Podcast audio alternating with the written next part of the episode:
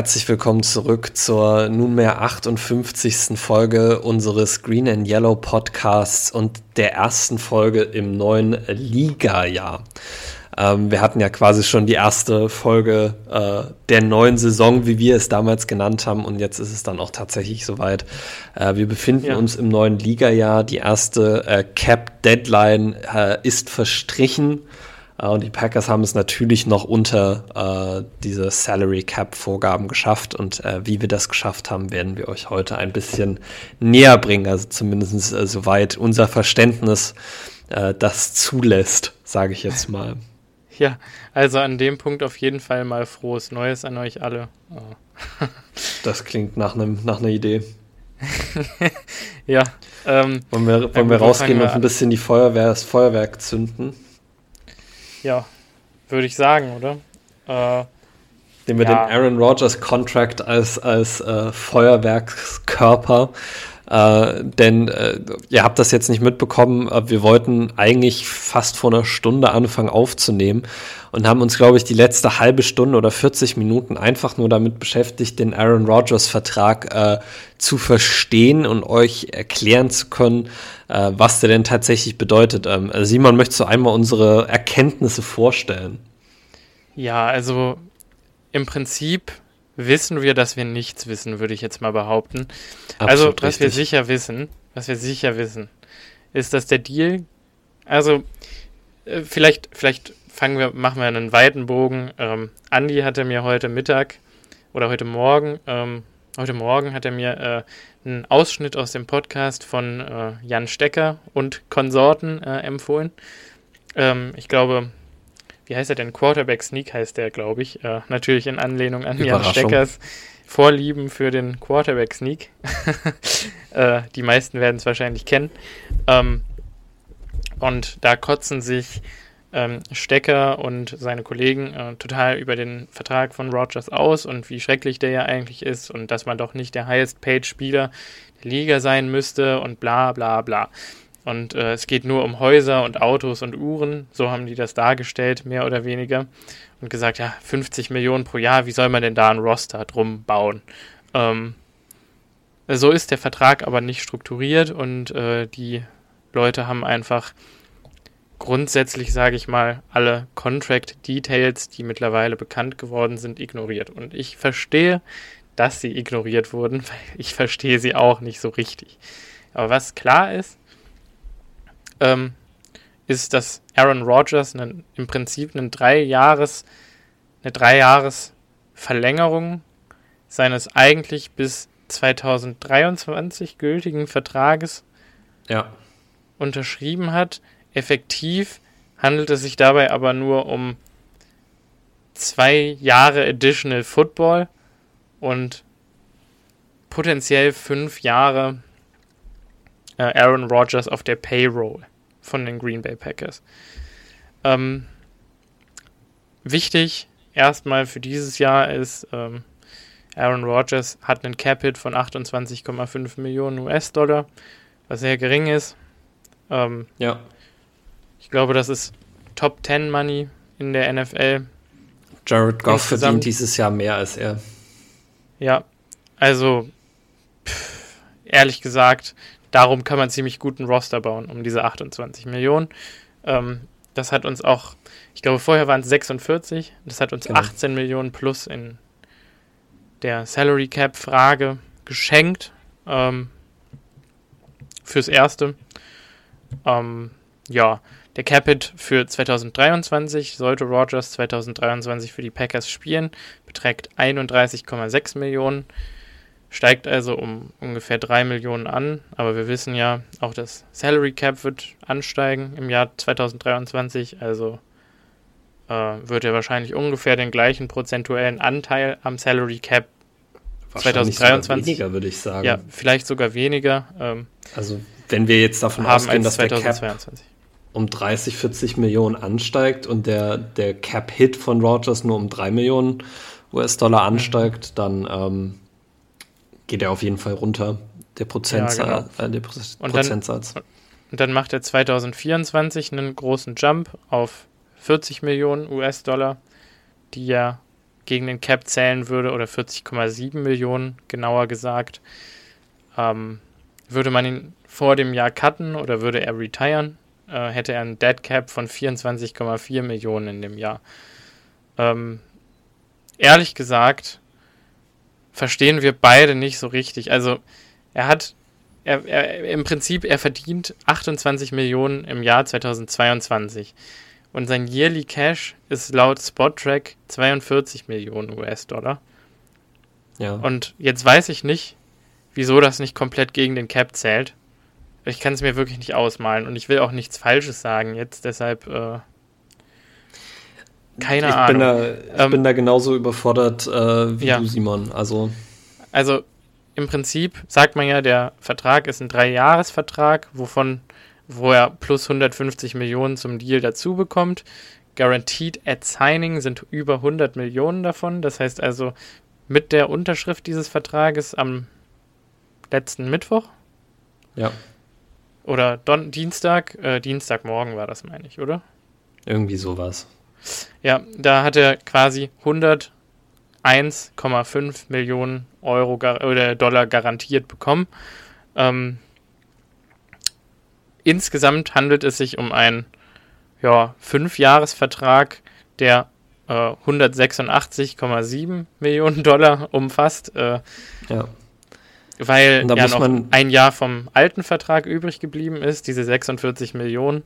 Ähm, ich weiß nicht, ob es tatsächlich so ist, dass wenn man einen alten Vertrag hat und man quasi einen, den, den unterschreiben lässt, dass man dann den Signing-Bonus für dieses eine Jahr, dass man den dann irgendwie unter den Tisch fegen kann oder so. So könnte ich es mir vielleicht erklären, aber ich verstehe nicht, ich verstehe nicht diese Zahlen.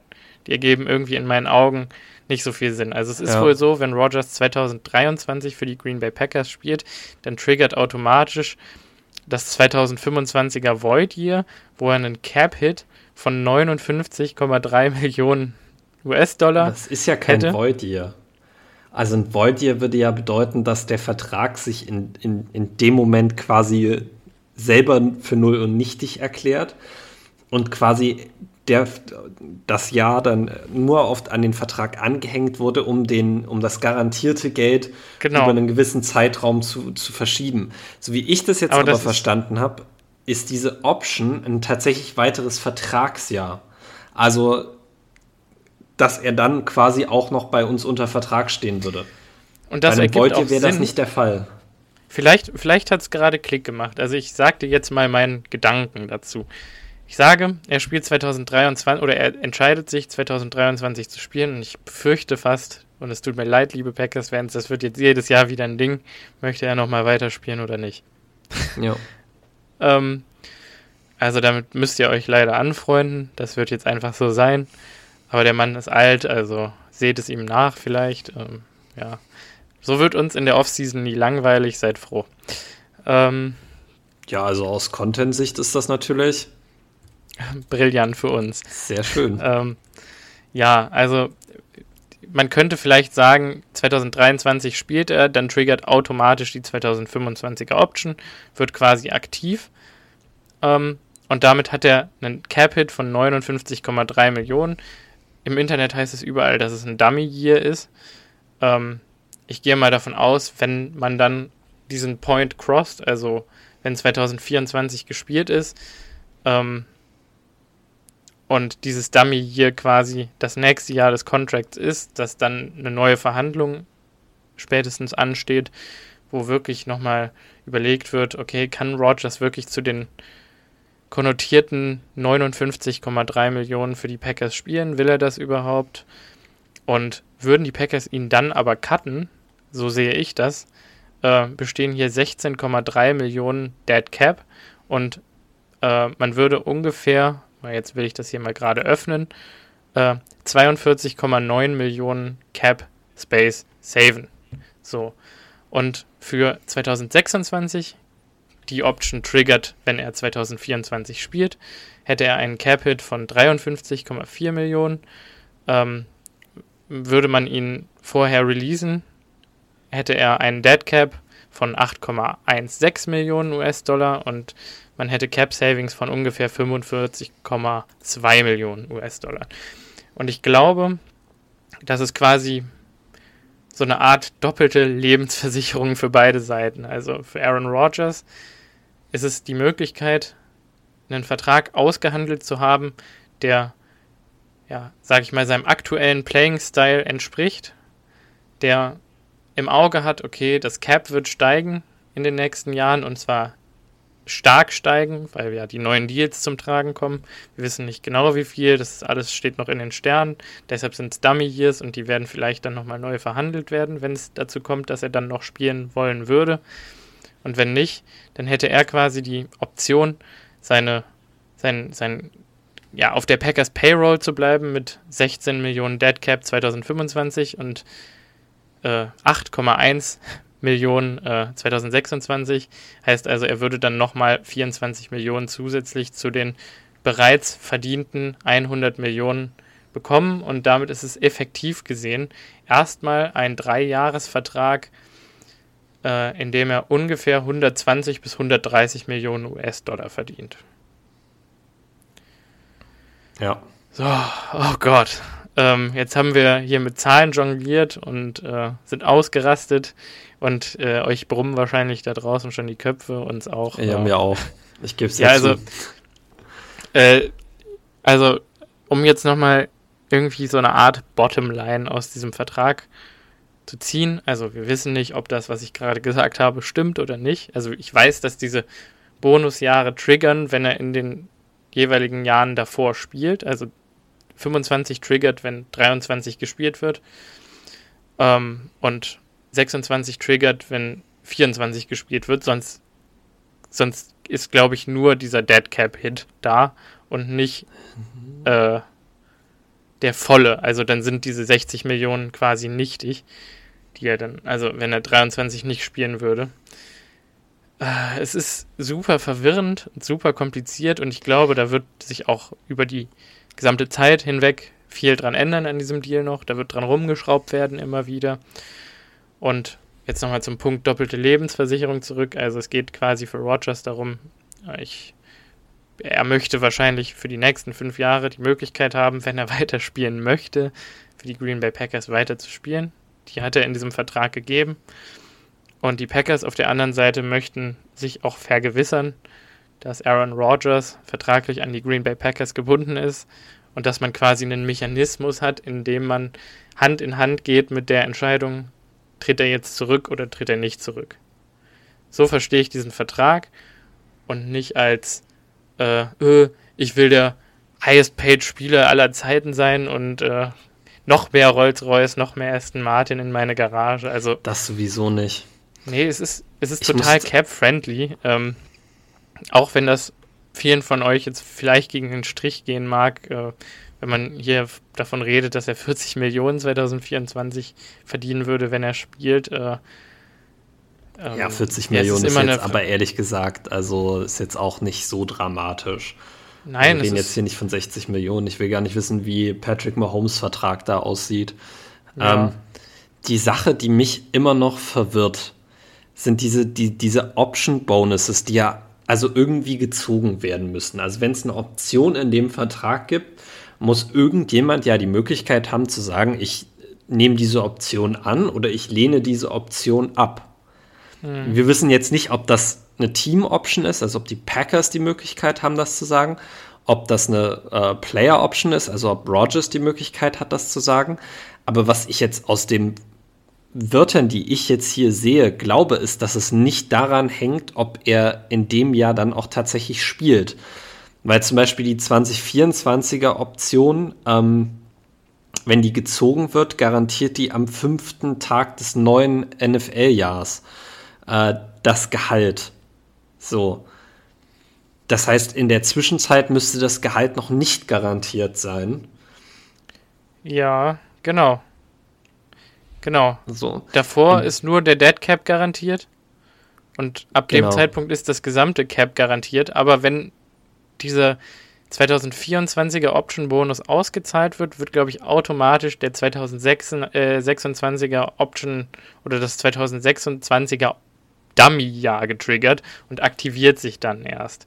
Das heißt also, wenn er offiziell 2024 im League New Year bei den Green Bay Packers unter Vertrag steht, dann steht er auch 2026 noch bei den Green Bay Packers unter Vertrag, entweder als Spieler und dann wird man wahrscheinlich nochmal eine Verlängerung ähm, ausmachen oder wahrscheinlich, also ich meine 2026 mhm. wäre der Mann 43, wahrscheinlich würde man dann einfach äh, seine, seinen 53 Millionen Cap-Hit auf die nächsten drei Jahre verteilen und sagen, ja, danach retirest du wahrscheinlich eh und wir gucken nächstes Jahr nochmal. Also ich glaube, das ja. wird, das ist tatsächlich, also was wir gesagt haben, war ja im Ursprung mal, äh, dass sich das Ganze so ein bisschen Drew Brees-mäßig auslaufen wird. Also er kriegt einen moderaten Cap-Hit und das hat er ja. Also das muss man ja sagen. 28, 31, 40 ist moderat für die jeweiligen Jahre. Ähm, ja, und danach bleibt er unter Vertrag, hat die Möglichkeit, jetzt nochmal länger zu spielen. Dann kriegt er, wird er entsprechend entlohnt. Und wenn nicht, hat er halt die Sicherheit, dass er auch ja, ja. 25 und 26 noch sein Geld bekommt. Und das ist natürlich auch köstlich, schmöchtlich, wie manch einer sagen würde, äh, für ein ja. Jahr, in dem er kein Football spielt, 16 Millionen zu bekommen. Auf jeden Fall. Also, ne? Jetzt muss ich es, es kann sein, dass du es gerade gesagt hast. Ich war gerade ein bisschen in einer anderen Welt, als ich mir hier die Zahlen angeguckt habe. Ähm, aber so wie ich das jetzt verstehe, müsste er 2023 ja quasi dann schon so ein bisschen äh, den Packers einen Wink geben, ob er 2025 noch spielen möchte. Genau. Weil wenn er 2023 schon sagt, okay, nein, ich will nein, das nein, 2024. Nein, nein. Ich glaube, ich glaube tatsächlich, dass die Option automatisch triggert, also so habe ich das verstanden, wenn er 2023 spielt, dass dann automatisch dieses 25er Jahr reinkommt in den Deal, ohne dass die beiden Seiten etwas daran machen können. Also die Entscheidung liegt dann quasi bei ihm, spiele ich und bei den Packers cutten wir dich. Also beide haben quasi die Option rauszukommen, die natürlich 2023 sehr unattraktiv ist weil er einen Deadcap von 99 Millionen hätte. heißt also 2023 wird er entweder bei den Packers spielen oder gar nicht. Und das ist genau der Punkt, den ich dann nicht verstehe. Wenn der Deadcap bei 99 Millionen ist, du aber 2023 entscheiden musst, ob du 25 spielst oder nicht, damit das Vertragsjahr reinkommt, also als ob er da entlassen wird bei einem Deadcap von 100 Millionen. Also wäre ich das glaube, 25er. Diese, ja, diese 100 Millionen die sind ja aber garantiert bei Signing. Ja. Das heißt, 2023 steht wahrscheinlich fest, dass er spielen wird. Da hat er sich dann wahrscheinlich doch schon. Äh, genau. Und das ja. lässt mich okay. aber glauben, dass ja. der, dass nur weil er 23 spielt, das 25er Jahr nicht automatisch getriggert wird oder dass das 25er Jahr zumindest nicht garantiert ist. Nein, es ist sondern nicht garantiert. Es sind 16 genau. Millionen von diesem Jahr sind dann automatisch garantiert und er steht mit erstmal 60 Millionen Capit auf der Liste. Jetzt habe ich Würde er dann nicht spielen, dann würde er 16 Millionen bekommen, würde Jetzt er spielen, würde er 60 okay. bekommen. So. Okay, ja. ich habe es auch endlich verstanden. Gott, ja, ja, das ergibt jetzt ja. Sinn. So, aber das zeigt uns ja eigentlich so ein bisschen, dass aus rein wirtschaftlicher Sicht wir zumindest die nächsten zwei Jahre erstmal jetzt oder zumindest nach der nächsten Saison nicht drüber nachdenken müssen, ob er retired oder nicht. Genau. So. Und das passt auch zu dem, was Aaron Rodgers eigentlich schon immer über sich selber gesagt hat. Ich glaube, alle Leute, die sich jetzt hinstellen und sagen, oh, er ist der höchstbezahlteste Spieler in der NFL dann und er will ja nur irgendwie so viel Geld, um neue Autos und äh, neue Häuser sich zu kaufen, haben sich noch nie mit der Person Aaron Rodgers auseinandergesetzt, weil es ihm nämlich gerade nicht darum geht, der höchstbezahlteste Spieler in der NFL zu sein, sondern Sicherheit zu haben, dass er selber auch mit über seine Zukunft entscheiden kann. Er hat immer wieder gesagt, ihm geht es darum, dass er als Green Bay Packer retiren möchte. Er möchte seine Legacy bei diesem Team selbstständig in der Hand haben. Er möchte nicht, dass andere die Entscheidung für ihn treffen können. Und so wie das jetzt klingt, so wie der Vertrag jetzt klingt, ist das zumindest für die nächsten drei Jahre erstmal gesichert. Die Packers ja. haben nicht die Möglichkeit, ihn zu ersetzen, indem sie ihn traden, indem sie ihn entlassen, sondern die nächsten drei Jahre ist er unser Starter. Und wenn Aaron Rodgers jetzt nicht noch komplett sich um 180 Grad dreht, wird er auch in den nächsten drei Jahren nicht retiren. So, weil wenn er retiren würde, würde er die Packers mit einem massiven Problem hinterlassen. So habe ich ja, das wobei, jetzt verstanden. Ja, also nein, 2024 wäre es auch schon gar nicht mehr so wild. Da hätte er einen Dead Cap Hit von 24,4 Millionen. Das könnte man auch noch tragen. Da wäre, dann, wäre dann aber der, der das wäre dann Full Rebuild. Nee, dann wäre aber der 58,3 Millionen, äh, die, dieser Bonus wäre garantiert dann. Das ist das Ding. Der garantiert ah, okay. ja dann. Weil okay. wenn du das jetzt so siehst, äh, dass der 24, also die, die Option für 26, dass die am fünften Tag des neuen Liga-Jahres 2024 äh, getriggert werden muss, damit das voll garantiert ist, würde das gleiche Jahr auf das Jahr davor gehen. Hm. Jetzt bin ich, jetzt habe ich mich selber verwirrt. Ja. Also, puh. Ich finde es äh, äußerst kompliziert, da jetzt einen ja, Überblick zu gewinnen. Also, ich glaube, an dem Punkt äh, denken wir auch zu weit in die Zukunft und das wird sich dann in den nächsten Jahren ausspielen. Aber was ich generell noch dazu sagen wollen würde, wäre, äh, ich glaube, an dem Punkt, an dem wir jetzt stehen, entscheidet sich also ist noch nicht entschieden, ob er wirklich der highest paid Player der NFL ist, sondern das entscheidet sich jetzt in den kommenden Jahren mit ja. den Entscheidungen von ihm und den Packers, wie man weiter miteinander umgehen will und wird. Also es ist jetzt vertraglich sozusagen alles in die Bahn geleitet, als dass man fünf Jahre lang zusammen Hand in Hand diesen Vertrag beschreiten kann und alles ja. weitere entscheidet sich dann. Also es kann da sein, dass wenn recht. er diese fünf Jahre spielt, dass er dann danach der highest played player on average per year ähm, aller Zeiten war. Ja. Das kann, das kann die möglich sei, äh, Möglichkeit sein, oder die, wenn, wenn, er drei Jahre spielt und ähm, Daran dann was Neues aushandelt. Nicht. So. Aber das, das wollte ich, ich glaube, auch gerade sagen. Das war ja. ja. auch in der eigentlichen Verkündung, als verkündet wurde, dass er seinen neuen Deal äh, unterzeichnet hat.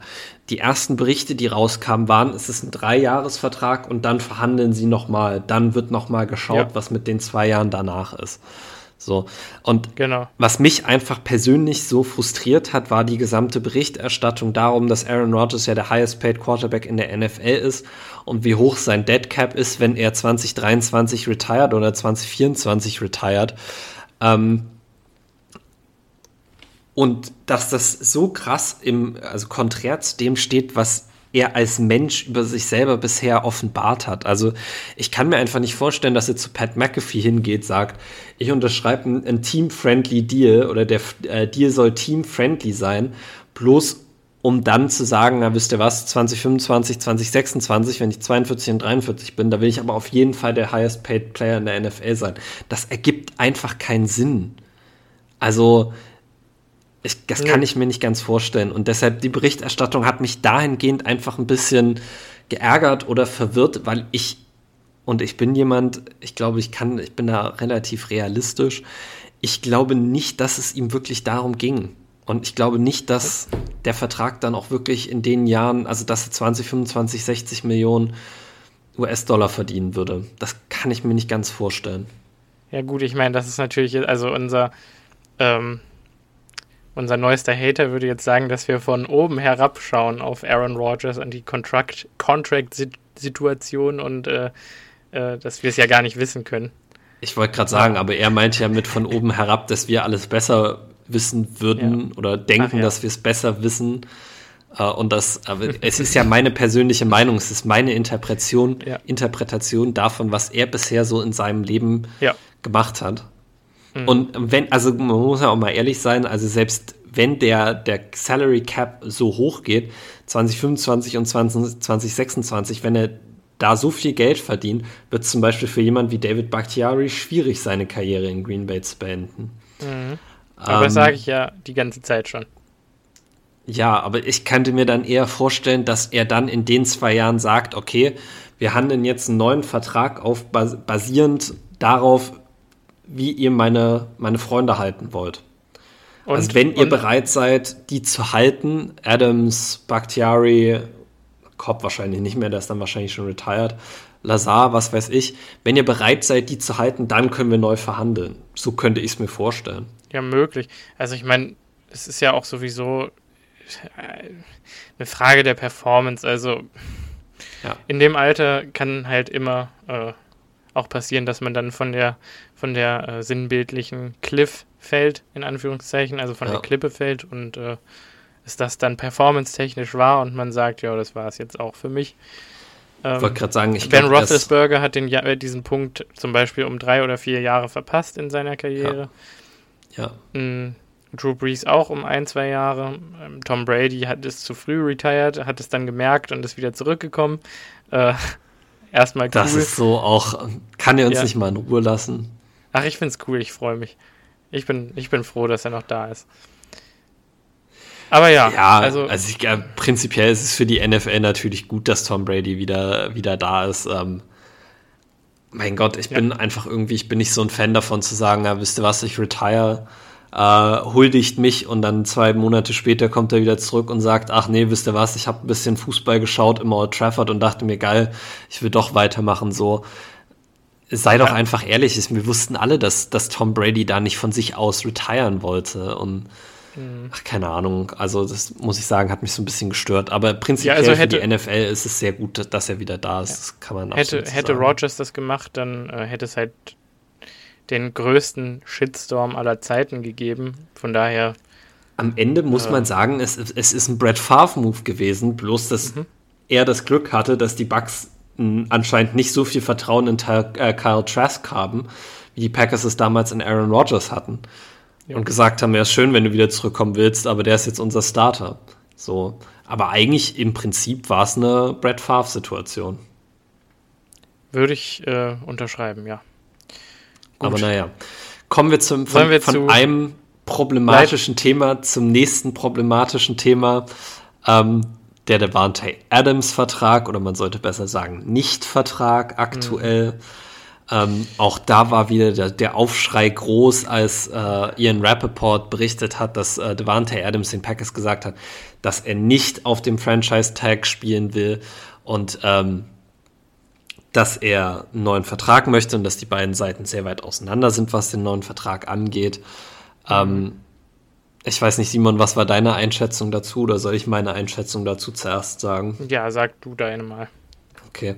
Ähm, ich habe schon immer gesagt, äh, dass eine ganz wichtige Sache bei NFL-Verträgen die Leverage ist, die Machtposition. Wer hat oder wer sitzt in den Vertragsverhandlungen äh, am längeren Hebel?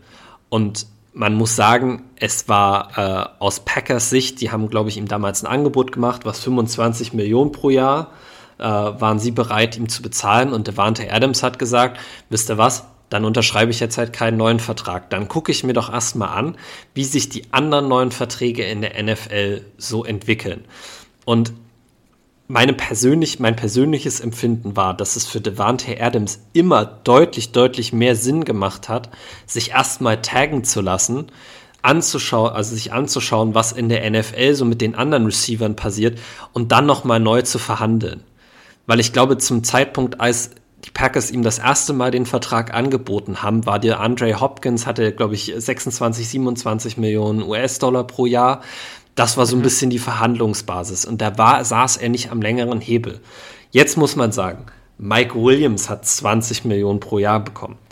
Chris Godwin hat 20 Millionen pro Jahr bekommen, obwohl er einen Kreuzbandriss hat. Christian Kirk hat wie viel Geld bekommen? 21 Millionen ja. US-Dollar pro Jahr.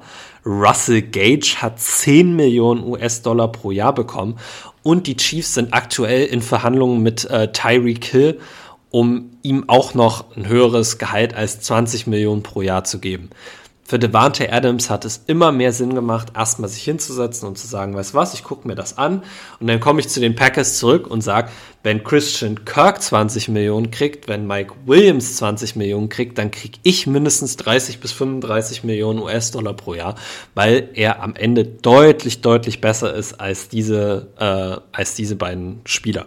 So. Und aus Packers Sicht muss man sagen, ist der Markt jetzt quasi ja im Endeffekt von den Jacksonville Jaguars neu gesetzt worden. Wenn jetzt so mittelklassige Spieler, nenne ich sie jetzt mal, wie Christian Kirk, und das kann man mich jetzt verhaten, aber muss man ja mal ehrlich sein, Rondell Moore war letztes Jahr fast der bessere Receiver äh, mhm. bei den Cardinals. Wenn der schon 20 Millionen verdient, dann Und Zay Jones 10. und Zay Jones 10, Russell Gage 10, Mike Williams 20, dann schiebt das das Durchschnittsgehalt für die Top-Top-Athleten deutlich höher. So. Und jetzt ist Devante Adams in einer Position, wo er sagen kann, wisst ihr was, 30, 35 Millionen, das finde ich schon, das finde ich schon angemessen. Und den Packers fehlt ein bisschen äh, die Möglichkeit zu sagen, ach, weißt du was, 25 Millionen finden wir aber angemessen, weil das ist es ehrlich gesagt auch nicht mehr. So. Mhm. Ich Und glaube, dass wir vor der Franchise-Deadline noch einen neuen Vertrag sehen werden. Das ist irgendwann Mitte Juli, wenn ich mich richtig, äh, richtig entsinne. Mhm. Ich glaube, irgendwann zwischen jetzt und Mitte Juli werden die Packers und Devante Adams einen neuen Vertrag aushandeln. So, genau. vor allen Dingen, wenn sie noch Rasul Douglas wieder zurückholen wollen. Ähm, das ist meine persönliche Meinung. Deshalb, ich habe mich jetzt nicht so sehr gewundert, als Devante Adams gesagt hat, er wird nicht auf dem NFL-Tag spielen, weil äh, kann ich absolut verstehen, der NFL-Tag ist genauso viel wie Christian Kirk verdient. Wenn er jetzt ja. auf dem Tag spielen würde, sich irgendwie grob verletzt, ist seine Verhandlungsposition deutlich schlechter. Also jeder, der erwartet hat, dass Devante Adams auf dem Franchise-Tag spielt, hat unrealistisch gedacht. So. Vor der Deadline jetzt am 16. März fand ich einen Deal auch, oder habe ich auch nicht geglaubt, dass ein Deal zustande kommt. Zum einen, weil die Packers sich erstmal auf Aaron Rodgers konzentriert haben und erstmal in der Situation Klarheit schaffen wollten und zum anderen, weil es, wie gesagt, für Devante Adams auch einfach deutlich mehr Sinn ergeben hat, diese Zeit jetzt noch abzuwarten. Das heißt, genau.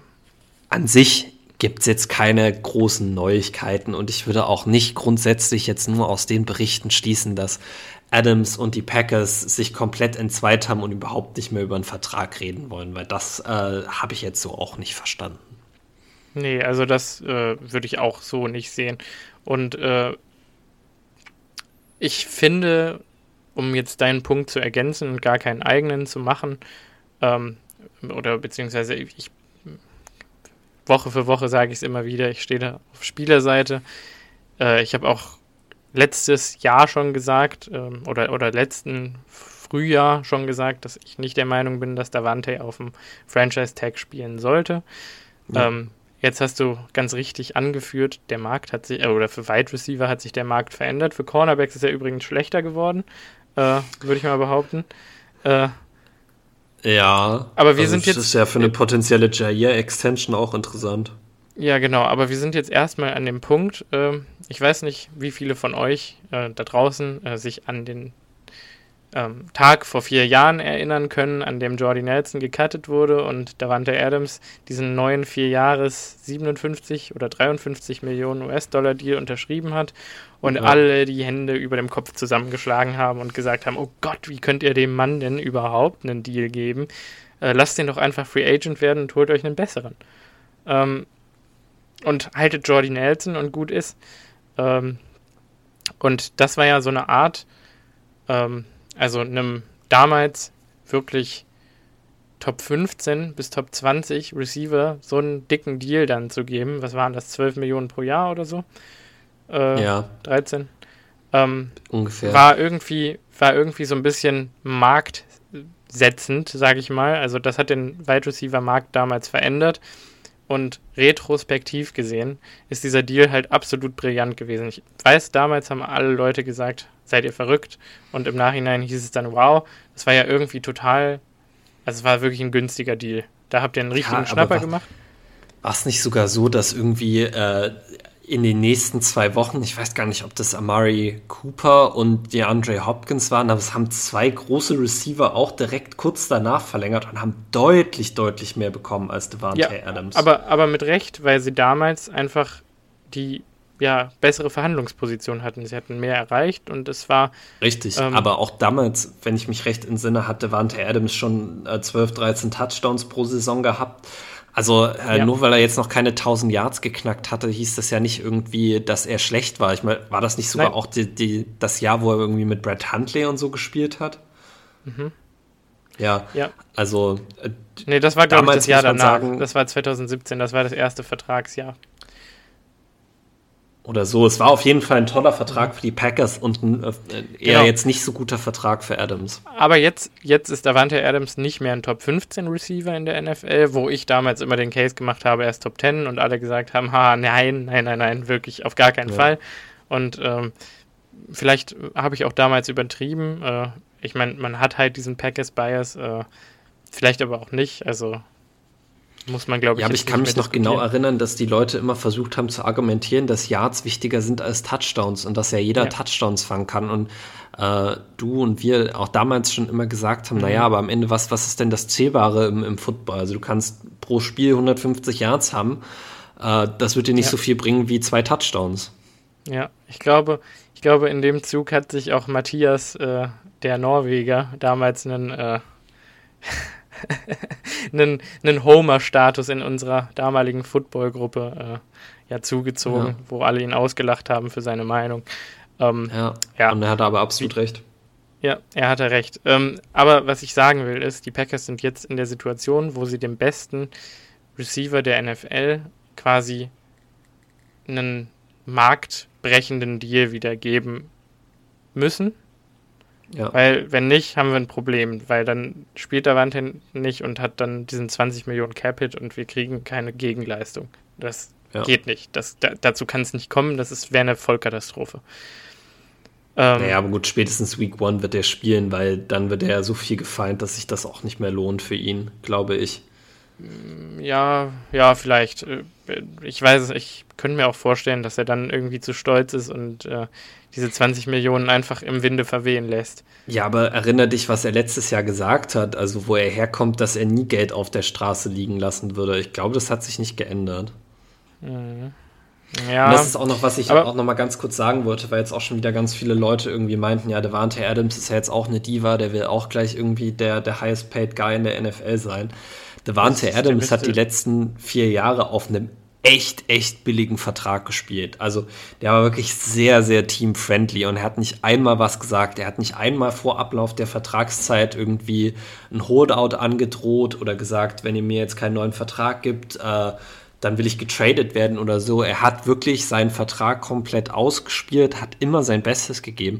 Und alles, was er jetzt sagt, ist, ich will jetzt auch angemessen bezahlt werden. Und das, da hat er auch absolut das Recht zu. So, genau. Und jetzt sind die Packers in der Position, können 30 Millionen zahlen. Äh, sagen wir, er kriegt drei Jahre 30 Millionen pro Jahr. Also drei Jahre 90 Millionen oder vier Jahre 120 Millionen. Das sind so die beiden Deals, die ich mir vorstellen könnte. Ich glaube fast, dass es Richtung 35 Millionen pro Jahr gehen wird. Ja, aber jetzt sind wir ja an dem Punkt, wo er 30 sagt und wo wir ihm 30 geben können. Und das ist nämlich der Punkt, den ich jetzt versuche zu machen. Ähm, es ist dann auch nicht mehr so weit entfernt, dass dann irgendein vier Jahre jüngerer Wide Receiver, der äh, bald in die Free Agency kommt, äh, denken wir an Justin Jefferson äh, zum Beispiel, der muss nächstes Jahr einen neuen Deal aushandeln. Lass den nochmal eine 1800 Yard und 10 Touchdown-Saison haben und dann verlangt der ganz schnell für sein Alter ähm, 35 Millionen und dann stehen wir in zwei Jahren wieder da mit dem äh, mit dem Wide Receiver, wahrscheinlich immer noch ein Top 4, Top 5 Receiver dann zu dem Zeitpunkt, äh, der nur noch Top 10 Money verdient. Ja. Weil wir jetzt quasi sozusagen ins kalte Wasser springen und sagen so, hier nimm das Geld und wir stehen jetzt erstmal wie Idioten da und in einem Jahr gucken dann wieder alle zurück und sagen, ach Moment mal, aber irgendwie, also so funktioniert das ja oft mit Verträgen. Ja. Wenn irgendwer die Bank bricht, in Anführungszeichen. Äh, also genau. Also ich meine, man schaue sich Pat Mahomes an. Ja, also er hat den, den, den Markt neu gesetzt für, für, für junge Quarterbacks und alle Verträge, die jetzt im Nachhinein darauf ausgehandelt wurden, müssen die das auch irgendwo reflektieren. Das ist ja, ja. das große Problem, was die Baltimore Ravens zum Beispiel gerade mit Lamar Jackson haben. Natürlich will Lamar Jackson einen Vertrag, der irgendwo auch in die Richtung geht. Ich meine, er war immerhin schon mal MVP. Also ähm, das kann ich auch genau. absolut verstehen. Ich glaube, das so, Wichtige, um das. Ja. ja, nee, sag du erstmal noch. Ich wollte das Thema ja, nämlich schon ich, abschließen. Ich, wollte, ich wollte ähm, ja eine Sache, sag ich mal, anführen. Also Davante ist jetzt getaggt, äh, kann aber, glaube ich, soweit ich weiß, ist das kein so ein Ex Exclusive Rights Tag, sage ich mal, für die Green Bay Packers. Also die Packers können jetzt mit Davante einen Deal aushandeln, aber andere Teams können das auch.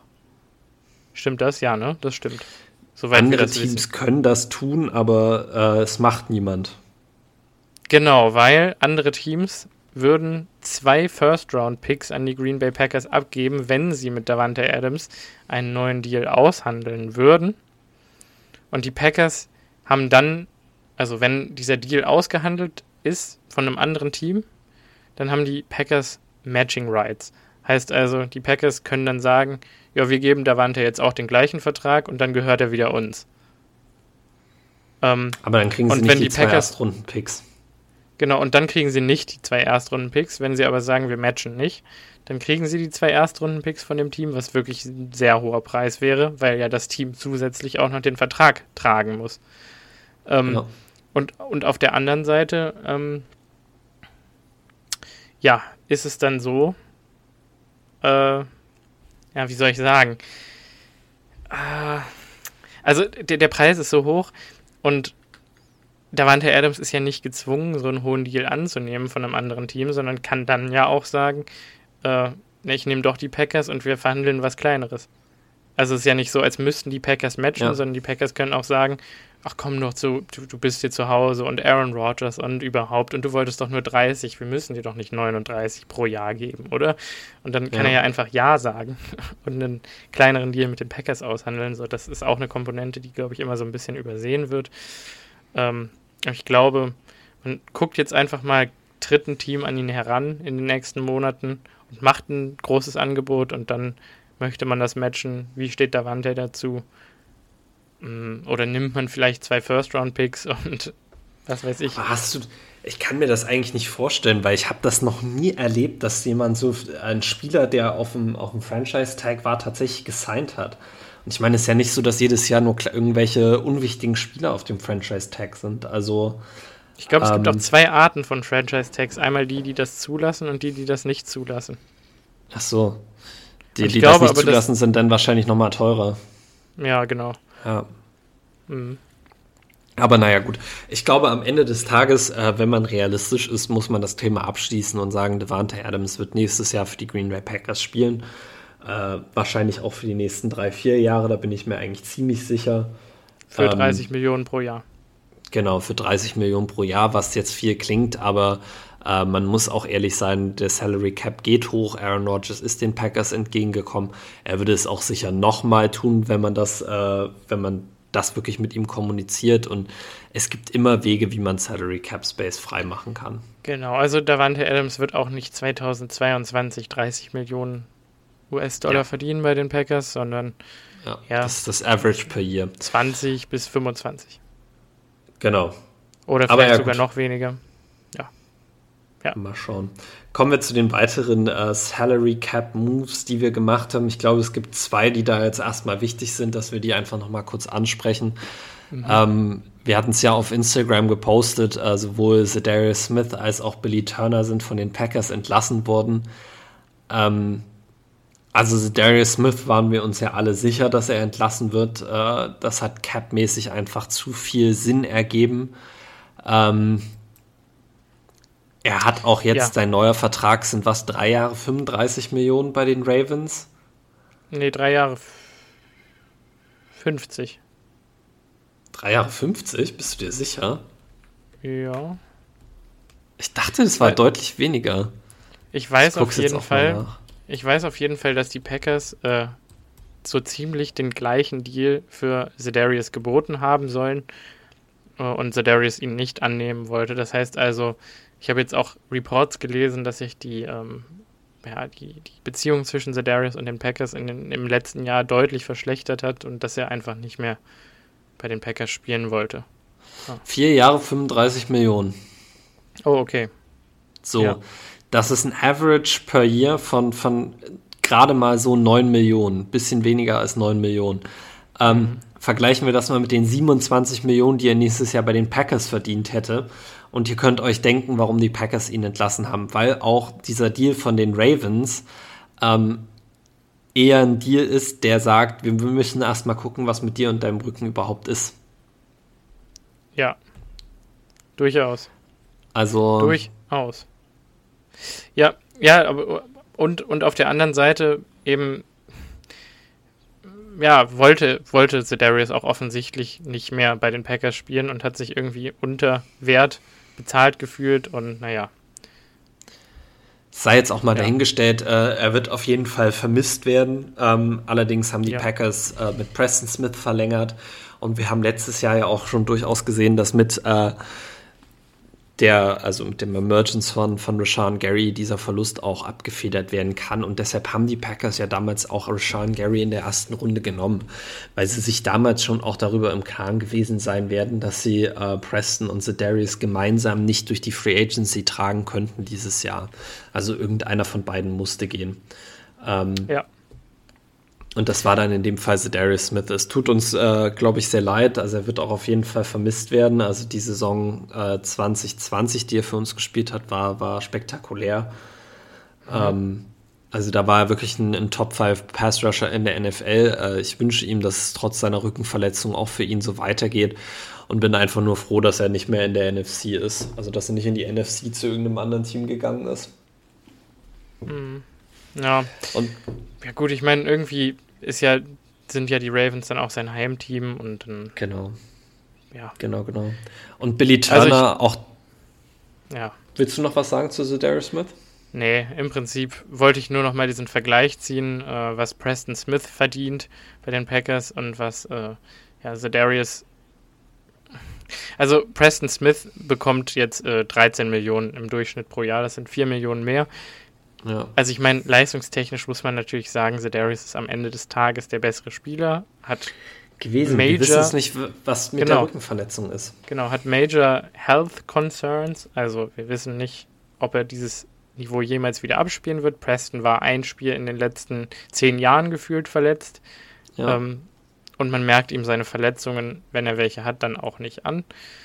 Ähm, Preston Smith hat nur 12 Millionen seines vier Jahres 52 Millionen Vertrages äh, garantiert, was auch sehr wenig ist. Ähm, seine Cap-Hits sind im Jahr 2022 beläuft er sich auf 11,4 Millionen, ähm, was glaube ich eine Verringerung von 5 Millionen ist. Also da wurde auch Cap freigemacht oder 6 sogar. Mhm. Äh, 5 bis 6 Millionen wurden da freigemacht für 2022. Ähm, 2023 wird er dann 13 Millionen verdienen, 2024 14,8, 2025 15,8, 2016 mit 35 oder mit 34, dann bald 35 Jahren 16,5. Kann man sich natürlich streiten, ob er das dann noch wert sein wird. Und jetzt kommt eben wieder zum Tragen äh, Total Guaranteed Money 12 Millionen von diesen 52.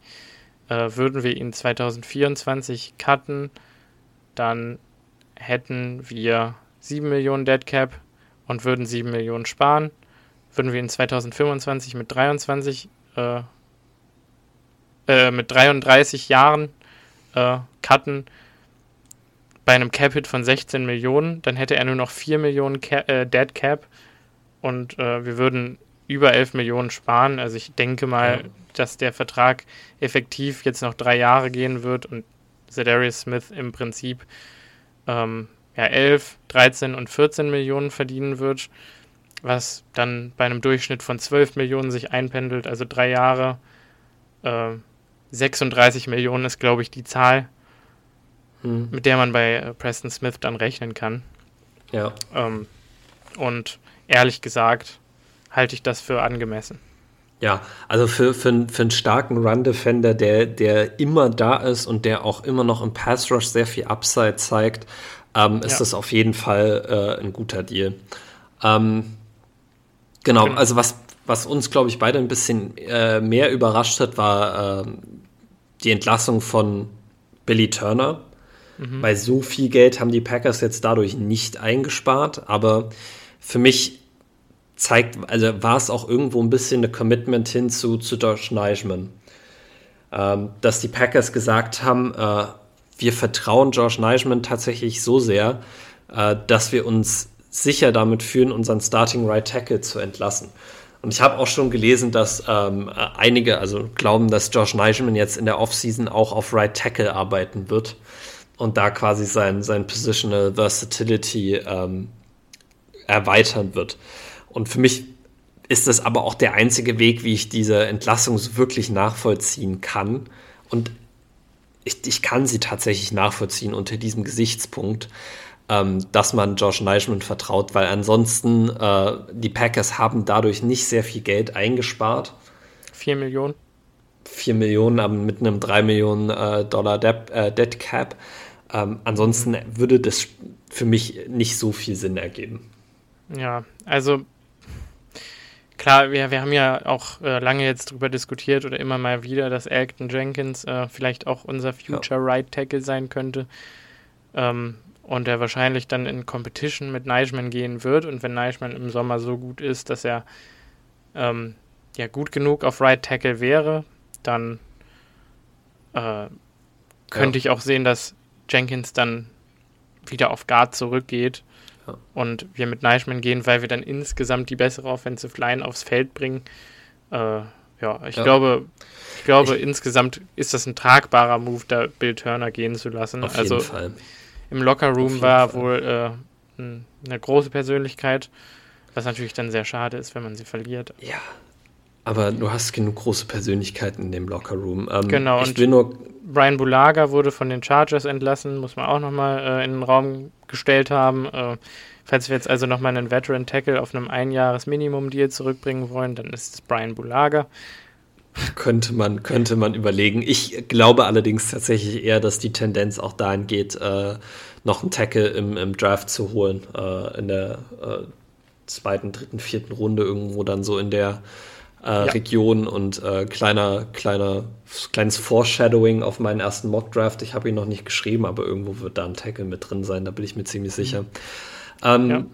Kommen wir zum, zu positiven Nachrichten, äh, die uns alle sehr gefreut haben und Simon hatte auch schon darüber auf, auf Instagram gepostet.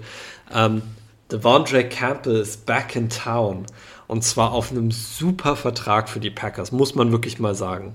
Ja. Simon, du als äh, Beauftragter unseres Salary Caps, möchtest du das kurz äh, erklären, warum dieser Vertrag jetzt so äh, so gut ist für uns.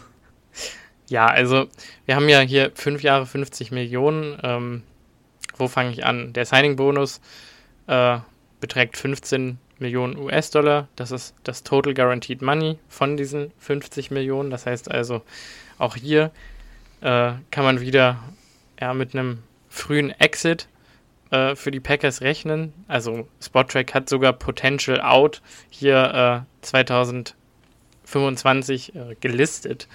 Also ähm, das, was ich jetzt quasi in Prestons Vertrag eben rein interpretiert habe, dieses Potential Out 2024, äh, das gibt es bei Devondre Campbell auch. Also ich meine, wir wissen, Devondre ist nicht mehr der allerjüngste, er ist 28 äh, und wir haben ihn jetzt long-term gehalten. Äh, sollte er jetzt auf einmal super langsam sein mit, mit 32 Jahren äh, und nicht mehr laufen können, dann wäre das halt total ärgerlich und dann hätten wir einen Scheißdeal gehabt. Aber so äh, kann man sagen, also er ist cap-friendly strukturiert und in die genauen Details springen wir jetzt einmal rein. Also 2022 wird er 4,25 Millionen US-Dollar äh, verdienen, was geschenkt ist. Ja. Also Wahnsinn. Die hatte den Packers tatsächlich sogar äh, effektiv wirklich geschenkt, indem er seinen Vertrag erst nach der Deadline am 16. März unterschrieben hat. So äh, genau, haben die 4 Millionen nämlich noch gar nicht gegen den Salary Cap gezählt am 16. Genau. März. Deshalb waren wir auch under the cap äh, am 16. So sieht's aus. Das heißt also, man hatte genügend Vertrauen beidseitig, dass Devondre äh, nicht dann ein besseres Angebot von einem anderen Team annehmen wird. Ähm, und andererseits auch, dass die Packers nicht doch im letzten Moment sagen, nee, wir wollen den Deal doch nicht machen. Also der wird genau. jetzt in den nächsten Tagen finalisiert, unterschrieben und äh, ja. Genau, an die Liga geschickt. Genau. Ähm, 2023 spielt er auf einem Cap-Hit von 8,25 Millionen US-Dollar, was auch immer noch relativ günstig ja. ist für die Leistung, die er erbringt. Ähm, ich habe es in meine oder in unsere Story gepostet, äh, die Liste an Inside Linebackers und deren Cap Hits so pro Jahr. Also Average per Year, habe ich ja eben schon gesagt, von Devondre Campbell äh, ist 10 Millionen US-Dollar. Das heißt, die ersten zwei Jahre spielt er unter seinem Jahresdurchschnitt, den er verdienen soll in seinem Vertrag. Ähm, mit 10 Millionen ist er außerhalb der Top 10 der Inside Linebacker in der NFL mit seinem Vertrag schon. Also verdient weniger als Darius Leonard, der verdient das Doppelte. Auch Fred Warner verdient das Doppelte. CJ Mosley verdient 17 pro Jahr. Äh, Foyesade Oluokun von den Rams ist glaube ich, gewesen. Ja. Äh, hat bei den Raiders, meine ich, oder bei den Jaguars. Achso, nee, der war bei den Falcons und hat jetzt bei den Jags unterschrieben. Ach, so war es, genau. Ähm, 15 Millionen pro Jahr, Zach Cunningham 14,5, Miles Jack 14,25, äh, Dion Jones 14,25, Shaq Thompson, Jerome Baker, Devontae David, Corey Littleton, Joe Schobert, Matt Milano, Blake Martinez. Bitte, Blake Martinez verdient mehr als Devondre Campbell pro Jahr und verdient vermutlich 2023 oder 2022 verdient Blake Martinez wahrscheinlich mehr als das Doppelte von Devondre Campbell. Das müsst ihr euch vor Augen führen, wenn ihr diesen Deal anschaut.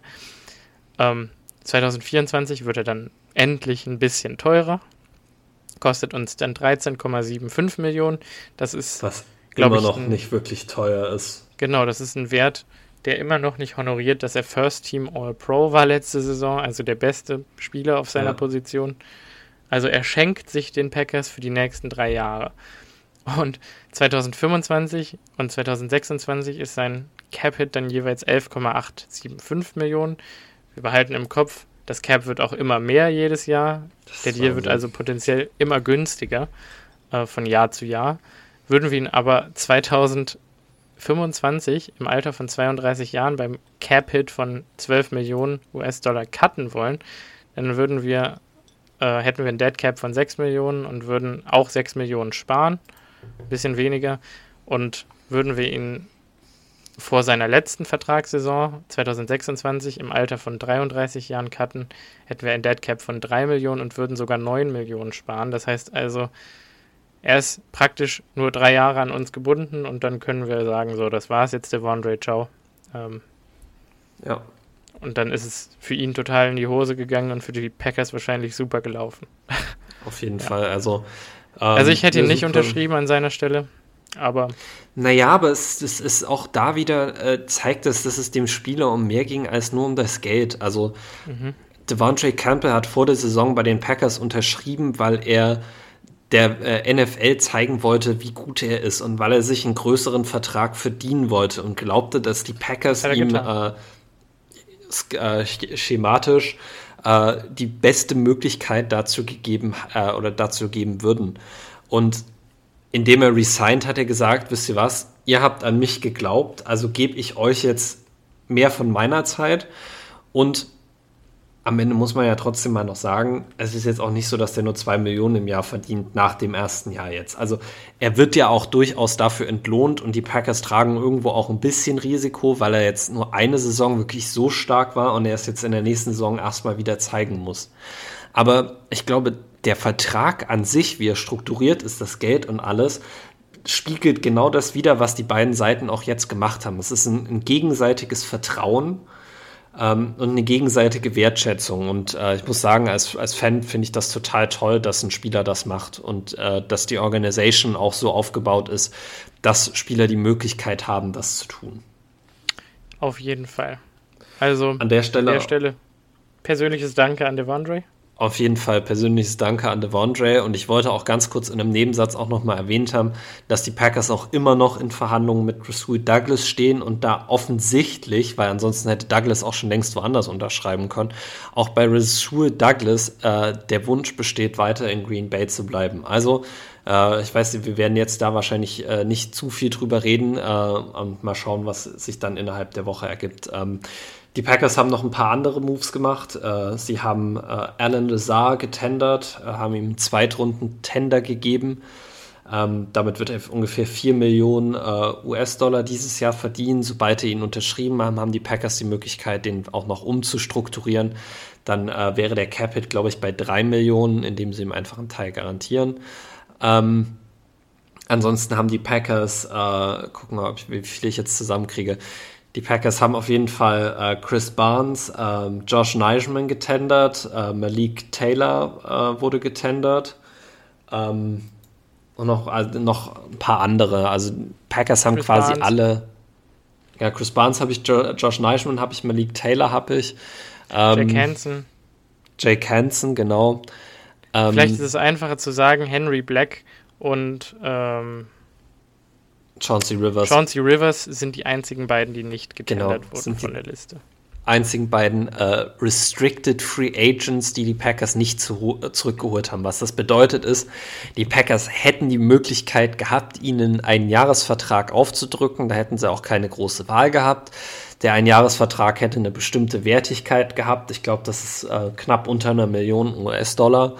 Ähm, und bei beiden haben die Packers gesagt, äh, das seid ihr erstmal nicht wert oder äh, wir wollen den Spielern hinter euch die Möglichkeit geben, äh, sich da auch zu entwickeln. Ähm, das ist eigentlich positiv für Vernon Scott. Wir müssen schauen, ob das sich auch auf zum Beispiel Ines Gaines auswirkt. Ähm, das werden wir dann alles äh, im Verlaufe der, der Vorbereitung sehen. Die beiden ja. Spieler reihen sich aber auf jeden Fall ein in die äh, Liste unserer Unrestricted Free Agents, die jetzt quasi schon frei sind, mit anderen Teams zu verhandeln. Das be beinhaltet auch Namen wie zum Beispiel Sue Douglas, wie äh, Marcus Verde Scantling, äh, wie Equanimous St. Brown. Ich habe hier gerade eine Liste offen. Äh, Corey Bohorkes, äh, Oren Burks. Der nicht zurückkommen wird. Ja, Bohorkes wird nicht zurückkommen. Genau, Bohorkes wird nicht zurückkommen. Oren Burks hat schon bei den 49ers unterschrieben, der ist auch weg. Und wurde overpaid. Ähm, ja. Rasul Douglas, wie gesagt, steht noch im Raum. Dennis Kelly gibt es keine Neuigkeiten erstmal. Denke ich mal, wird auch was dauern. Ja, auf jeden Fall. Könnte auch Karriereende heißen, eigentlich, ehrlich gesagt. Bei den Rückenproblemen, die er das ganze Jahr ja. lang hatte. Das, äh, ähm, äh, ja. Kevin King, keine Neuigkeiten. Tyler Lancaster, keine Neuigkeiten. Whitney Merciless, keine Neuigkeiten. Lucas Patrick, zwei Jahre, acht Millionen bei den Chicago Bears. Viel Spaß.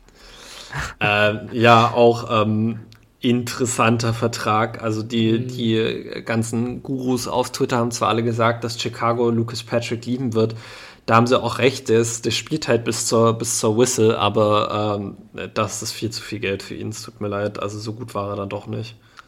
Ja, dann wie gesagt Chauncey Rivers, up in the air, ähm, Equanimous St. Brown keine Neuigkeiten, Chanton Sullivan keine Neuigkeiten, Robert Tonyan keine Neuigkeiten und Marcus Valdez Scantling auch keine Neuigkeiten, aber ähm, Darius Leonard hat gestern Marcus Valdez Scantling und dann zwei Augen, die auf den Namen gucken, gepostet auf Twitter.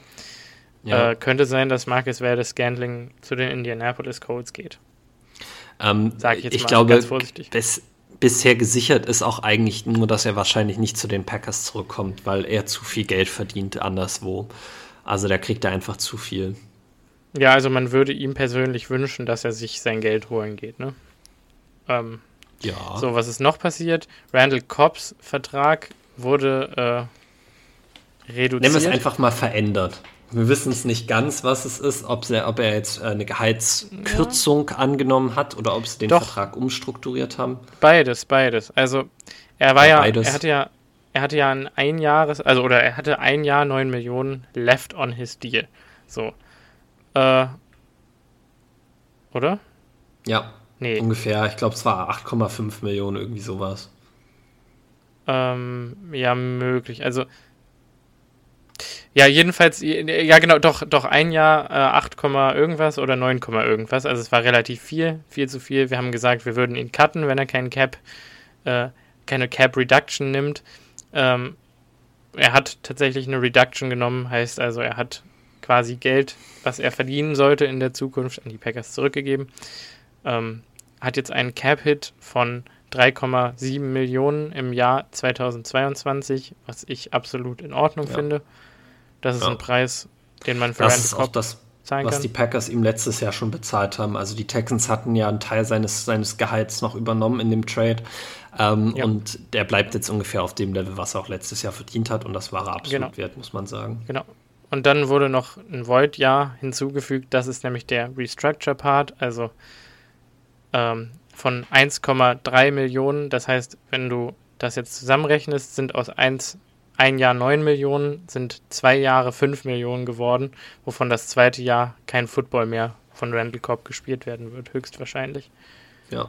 Er ist dann 33. Irgendwie sehe ich nicht, dass er dann nochmal zurückkommt. Potenziell gibt es aber die Möglichkeit, dann äh, das Geld, was da noch bezahlt wurde, wieder in einen neuen Deal umzuwandeln und da nochmal was draufzuschlagen und zu sagen, komm doch nochmal zurück.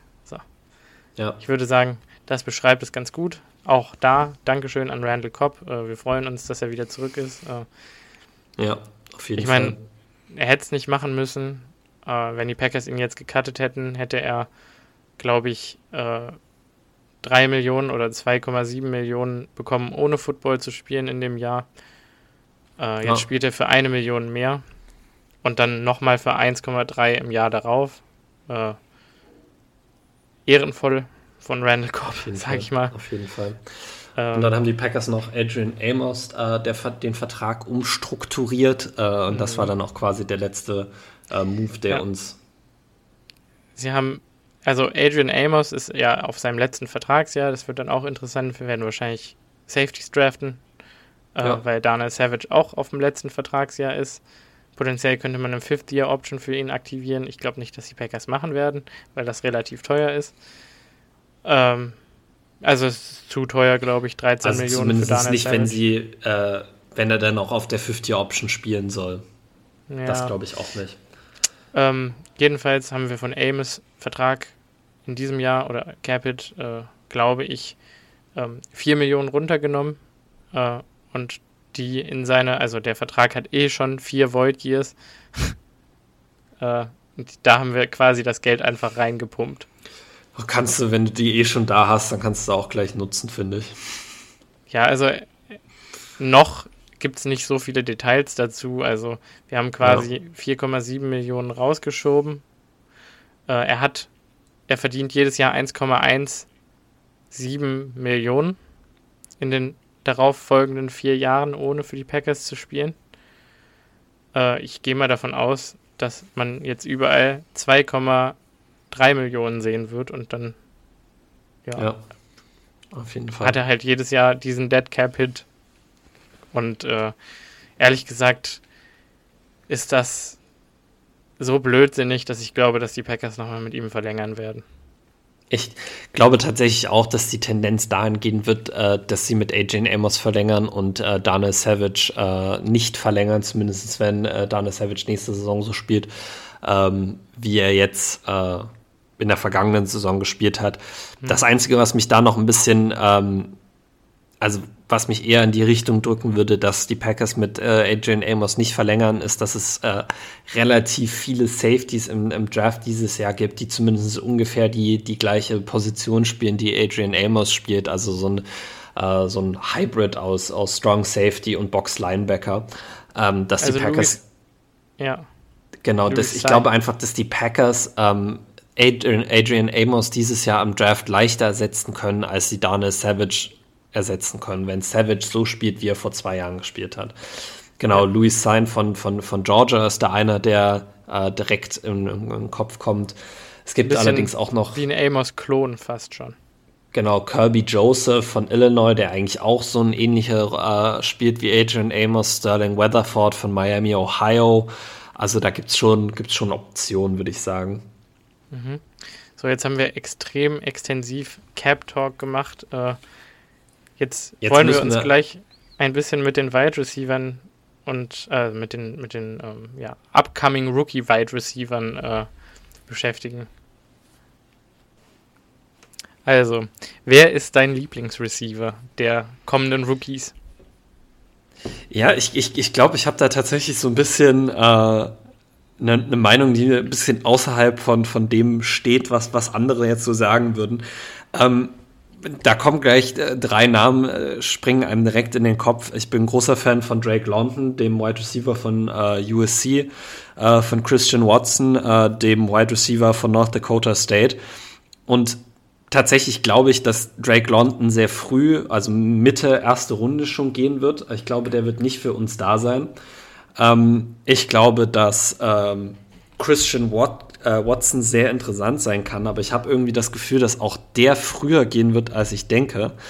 Ähm, deshalb würde ich mich jetzt für die Packers zum Beispiel ähm, erstmal auf George Pickens äh, konzentrieren. Und was ich an George Pickens einfach mag, ist, dass der der ist ein sehr schneller Spieler. Ich glaube, der ist eine, eine 4-4-7 gelaufen oder 4-4-5. Also er mhm. hat adäquaten Speed. Und er sieht, wenn man ihm beim Spielen zuschaut, auch tatsächlich schneller aus. Und er spielt trotzdem, obwohl er nicht der, der breiteste oder schwerste Receiver ist, mit sehr viel Aggression in, in allem, was er macht. Er ist ein äh, super Run-Blocker. Ähm, es gibt ein Video, ich weiß gar nicht, ob das gegen Alabama im, im Championship-Game oder irgendwo ist, ähm, wo er äh, an der Sideline des Gegners steht, auf den Cornerback zeigt, der ihm gegenüber steht, Trash zur Sideline talkt. Dann läuft Georgia den Ball und er setzt den Cornerback aber sowas von auf seinen Hosenboden und feiert das komplett ab.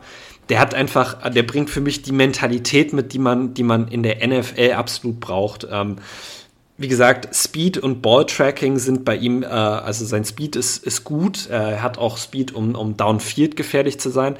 Er ist unglaublich, äh, also er, er, verliert den Ball einfach nie aus den Augen. Du wirst nie sehen, dass er irgendwie in einer schlechten Position ist, wenn er einen Over-the-Shoulder-Catch machen will oder sowas. Ähm, und was ich auch toll finde an ihm, ist, dass er Pässe, die leicht überworfen sind, dass er sich immer hinwirft, um die Bälle zu fangen und dann auch den Skill hat, diese dann auch tatsächlich zu fangen, weil ein mhm. Fehler, den Receiver immer machen, ist, dass sie zum Ball springen, den Ball in den Händen haben und dann allerdings auch quasi so frontal auf den Bauch aufkommen.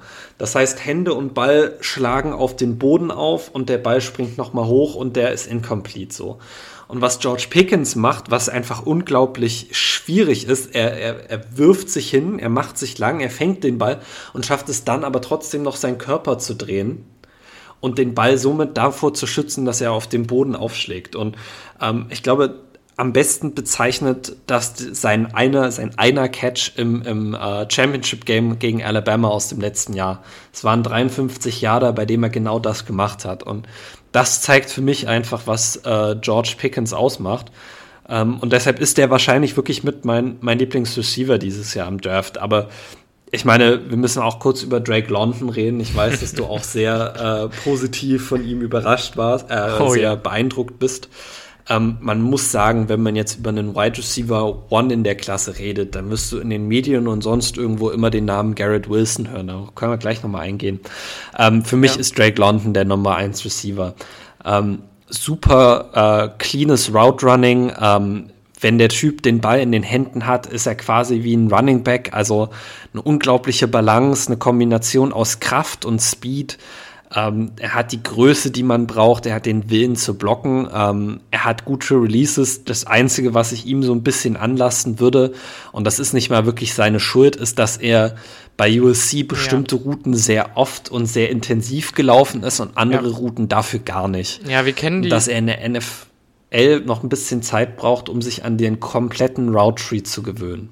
Ja, wir kennen ja auch diese, diese ganze USC Wide Receiver Geschichte. Äh Didi Westbrook ist einer, der es irgendwie nicht geschafft hat. Juju hat es geschafft. Ja. Äh, wenn man jetzt.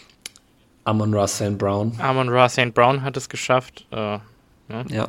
Also, es ist irgendwie so relativ durchmischt, das Ganze. Also, wenn man jetzt noch ein bisschen. Also, man würde noch deutlich mehr Negativbeispiele finden, wenn man jetzt genauer gucken würde.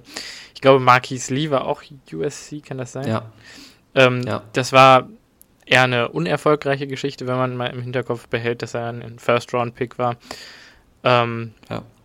Also, ja, sehr durchwachsen generell, was USC da auf den, ja, rausbringt an Wide Receivern, zumindest für, den, für die Spots, zu denen sie gedraftet werden. Die werden nämlich immer sehr früh gedraftet. Aber Drake London ja. ähm, fand ich tatsächlich auch aufregend, das Tape. Also irgendwie, ich habe es geguckt und ich habe mich einfach gefreut. Jetzt muss ich gerade einmal meine Unterlagen hier zu Rate ziehen. Ähm, ja, also ein Rel Relative Athletic Score hat er nicht. Äh, ich dachte, ich stelle ihn jetzt nochmal ein bisschen vor aus meiner Sicht, ähm, weil er sich in Woche 8 der College-Saison leider den Knöchel gebrochen hat, ähm, was sehr bitter ist und wo man jetzt auch nicht ganz weiß, ähm, wie wird er dann nächste Saison sein, aber annehmbarerweise sollte sich das eigentlich einpendeln und in Ordnung sein bis dahin. Ist ja jetzt auch schon was her. Äh, er hat eben nicht am Combine teilgenommen, was eben so ein bisschen besorgniserregend ist, aber die Teams werden das sicherlich. Äh, ja. Aber wissen wir, ob der nicht bei seinem Pro Day eventuell testet? Also es gab ja auch viele, die ja. gesagt haben, der Combine kommt ihnen noch zu früh, sie machen das dann bei ihren Pro Days. Sicher. Ich denke, der Mann ist äh, und du hast ihn ja gerade eben so ein bisschen mit einem Running Back, wenn er den Ball in der Hand hat, äh, verglichen. Ähm, ja. Er wurde auch immer mal wieder einzelne Plays äh, als Running Back eingesetzt von USC. Aber tatsächlich ist der Mann 6 Fuß 5 groß und wiegt 210 Pfund. Also er ist jetzt nicht, wie du gesagt hast, auch bei Pickens, auch äh, Drake London ist nicht übertrieben breit und muskulös, aber er ist so groß wie ein Tight End, äh, wie ein großer Tight End. Also er ist so groß wie Robert Tonyan zum Beispiel. Ähm, und ja. wirklich ein ganz anderer Athlet als Tonyan zum Beispiel. Also Drake London ist schnell, explosiv, äh, elusive, äh, heißt also, er hat eine gute Vision, wenn er den Ball hat. Er kann super Juke-Moves und äh, ja, hat so coole Fakes, die irgendwie auch funktionieren. Und wenn man diese er Größe kann, geht oft Körper nicht beim ersten Kontakt runter. Genau. Wenn man diese Körpergröße hat, dann ist es natürlich normal, dass die Tackler auch mal an einem abprallen. Aber er schafft es halt auch. Er geht äh, halt auch um die Tackler herum. Genau. Also das ist eigentlich, er hat es einfach unglaublich wendig in seinem Spiel und ja. unglaublich, also du kannst dir nie sicher sein, dass wenn er in die eine Richtung läuft, dass er dann auch wirklich dahin will, sondern ja. es kann auch einfach gut möglich sein, dass er äh, quasi seine Leverage ausnutzen möchte, ähm, um dich quasi äh, zu zwingen, deinen Körper in einer bestimmten Art zu positionieren, um dann so an dir vorbeizugehen. Das lässt sich jetzt schwer erklären, aber ja. ich glaube, ihr wisst, was ich meine. Ja, also es ist wirklich schockierend, wenn man es sich anguckt. Also schaut euch auf jeden Fall mal ein Highlight-Video zumindest, falls ihr jetzt nicht super ja. viel Zeit da rein investieren wollt, an. Das macht Spaß. Außerdem ist der Mann erst 20 Jahre alt, äh, also wirklich ein Jungspund, sondergleichen. Ähm, hat in acht Spielen dieses Jahr äh, 88 Receptions für 1084 Yards gehabt, äh, 12 Yards per Reception äh, und 7 Touchdowns. Mein erstes Statement, was ich aufgeschrieben habe, war, kann alles. Äh, der Mann kann wirklich alles. Äh, ja, äh, also was natürlich heraussticht, ist die Geschwindigkeit und die Explosivität. Das hatten wir ja jetzt schon. Für mich ist ein klarer Nummer 1 Receiver, hat auch sehr gute Hände, äh, hohe Konzentration, äh, einwandfreier Footwork bei Catches. Habe ich auch gesehen, dass er da an der Sideline ja. ein paar coole Aktionen betrieben hat. Äh, äh, ja, läuft smooth Routen, habe ich auch aufgeschrieben, ist nicht auf einem Matchy oder Chris Olave Niveau, aber äh, ja, es ist absolut in Ordnung. Schöne Headfakes, weiche Hüften, macht nicht zu viel, macht auch nicht zu wenig. Also wirklich für die Größe schockierend weiche Hüften. Ja. Äh, Balltracking, äh, späte Hände habe ich auch gesehen. Ähm, nicht oft, aber oft auch. genug. Also er kann es auf jeden Fall. Ähm, und für mich ist er absolut NFL-ready. Äh, klar, an dem Route Tree muss dann nochmal gefeilt werden, aber auch wenn Drake London dir nur ja. vier Routen läuft in seinem ersten Jahr, dann wird er trotzdem auf diesen vier Routen ungefähr 700 bis 1200 Yards erzielen, in meinen Augen. Prinzipiell muss man auch sagen, hat er tatsächlich äh, mit die drei, also drei wichtige Routen auch schon quasi gemeistert. Also er, er läuft den Hitch gut das war die eine Route, die er bei ja. USC gelaufen ist. Dann ist er oft ein 10-Yard-Out gelaufen. Ja. Das war auch, äh, macht er auch sehr gut. Ähm, und den Fade kann er auch laufen. Also mhm. da kannst du auf jeden Fall schon mitarbeiten in genau. der NFL. Und Bubbles und Screens läuft er auch die ganze Zeit und ist da eben ja. Super stark unterwegs und Flats auch. Also man wird mehr als genügend äh, Arten finden, ihn äh, vernünftig einsetzen zu können.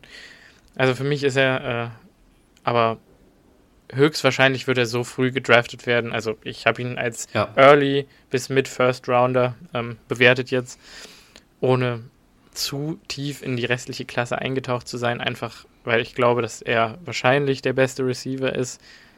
Äh, ja. Für mich ist er 1A, es gibt noch eine 1B, äh, zu der komme ich gleich. Ähm, aber ja, also vielleicht, wenn er seinen Pro Day nicht performt oder auch äh, ihn schlecht performt, könnte er fallen, wenn er an Pick 28, wenn wir picken, da sein sollte. Äh, sollte man in meinen Augen zum Podium sprinten und Drake London in dieses Mikrofon reinschreien.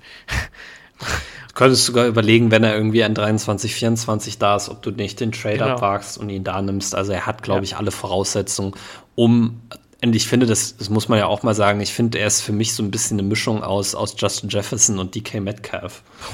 Also so, so, so verrückt das klingt, aber der hat irgendwie die, die, die Finesse und die, äh, die, äh, die Elusiveness von, von Justin Jefferson mhm. und am Ende auch irgendwo die Größe und äh, die brachiale Körpergewalt von DK Metcalf. Also ich war ja. sehr beeindruckt.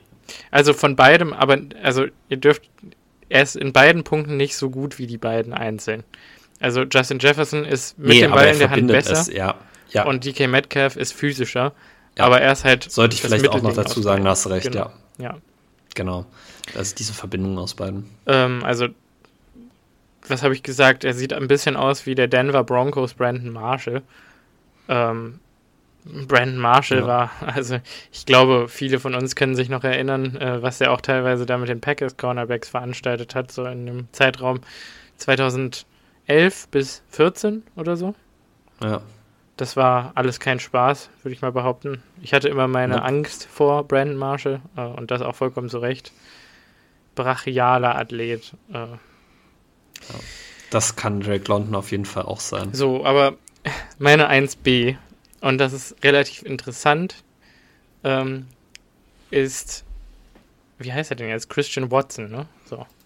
Genau. Jetzt, jetzt habe ich den, Watson von jetzt habe ich, jetzt habe ich den, den, den Namen vergessen. Das ist wirklich, ähm, unbeliebt, sage ich mal. Also wenn hier jetzt Leute uns zuhören und sich ebenfalls viel mit dem Draft beschäftigen und äh, besonders viel äh, ja, Berichterstattung gelesen haben, sage ich mal, dann ist er irgendwie im Konsens so dritte, vierte, mal auch zweite Runde, äh, dass er, dass er gedraftet und, äh, werden man soll. Man muss fast sagen, ich, ich hoffe sehr, dass das auch in den Augen von vielen NFL-Teams so sein wird, weil dann fällt er nämlich und dann können wir ihn später nehmen. Ja, also Christian Watson. Wer ist Christian Watson? Der Typ ist äh, auch, also der ist 6 Fuß 4 groß, also ziemlich groß. Äh, ein bisschen kleiner als Drake London. Ähm, hat eine, ja, ist 208 Pfund schwer, also ist relativ dünn, sage ich mal. Das ist so ein bisschen das, was äh, bedenklich ist. Äh, könnte ja. von mir aus den einen oder anderen Pfund an Muskelmasse noch zulegen, besonders an den Beinen. Da hätte ich halt Angst. Wird er sicher auch. Ähm, Wird er auch. Ja, genau. Aber das ist so ein klassisches NFL-Ding, dann erstmal in den Weight Room zu müssen und die Beine mal äh, pro Seite zwei Kilo schwer, äh, schwerer zu machen, dann ist auch alles okay, würde ich jetzt mal behaupten. Ja. Ähm, also, der hat unfassbar große Hände, äh, größere Hände als äh, Julio Jones zum Beispiel. Ähm, hat, wow. äh, hat auch eine extreme Wingspan, heißt also, ich weiß nicht, wie viele Leute von euch schon 2012 Football geguckt haben, aber es gab ja immer äh, damals auf ESPN so ein Clip, wo gezeigt wurde, dass Rob Gronkowski die Wingspan eines Mülllasters aus den USA hatte.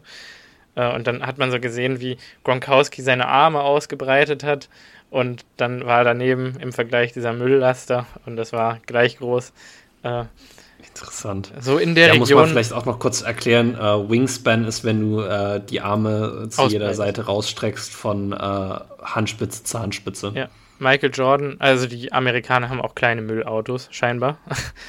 Weil sonst, ja. ne? Also. Das äh, wollte ich auch gerade sagen. Wenn ich denke, was hier für riesen LKWs durch die Straßen tuckern, dann, äh, ja, Quatsch.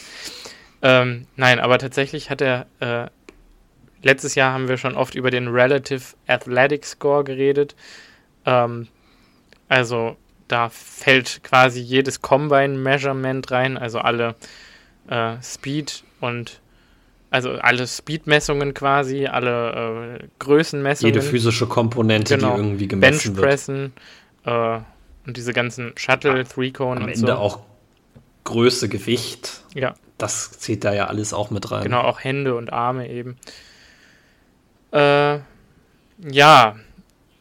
Also, er ist physisch, ist er, er ist größer als Julio, äh, hat leicht kürzere Arme und deutlich größere Hände. Äh, das ist so der Vergleich. Ähm, Relative Athletic Score äh, kann man von 0 bis 10 scoren.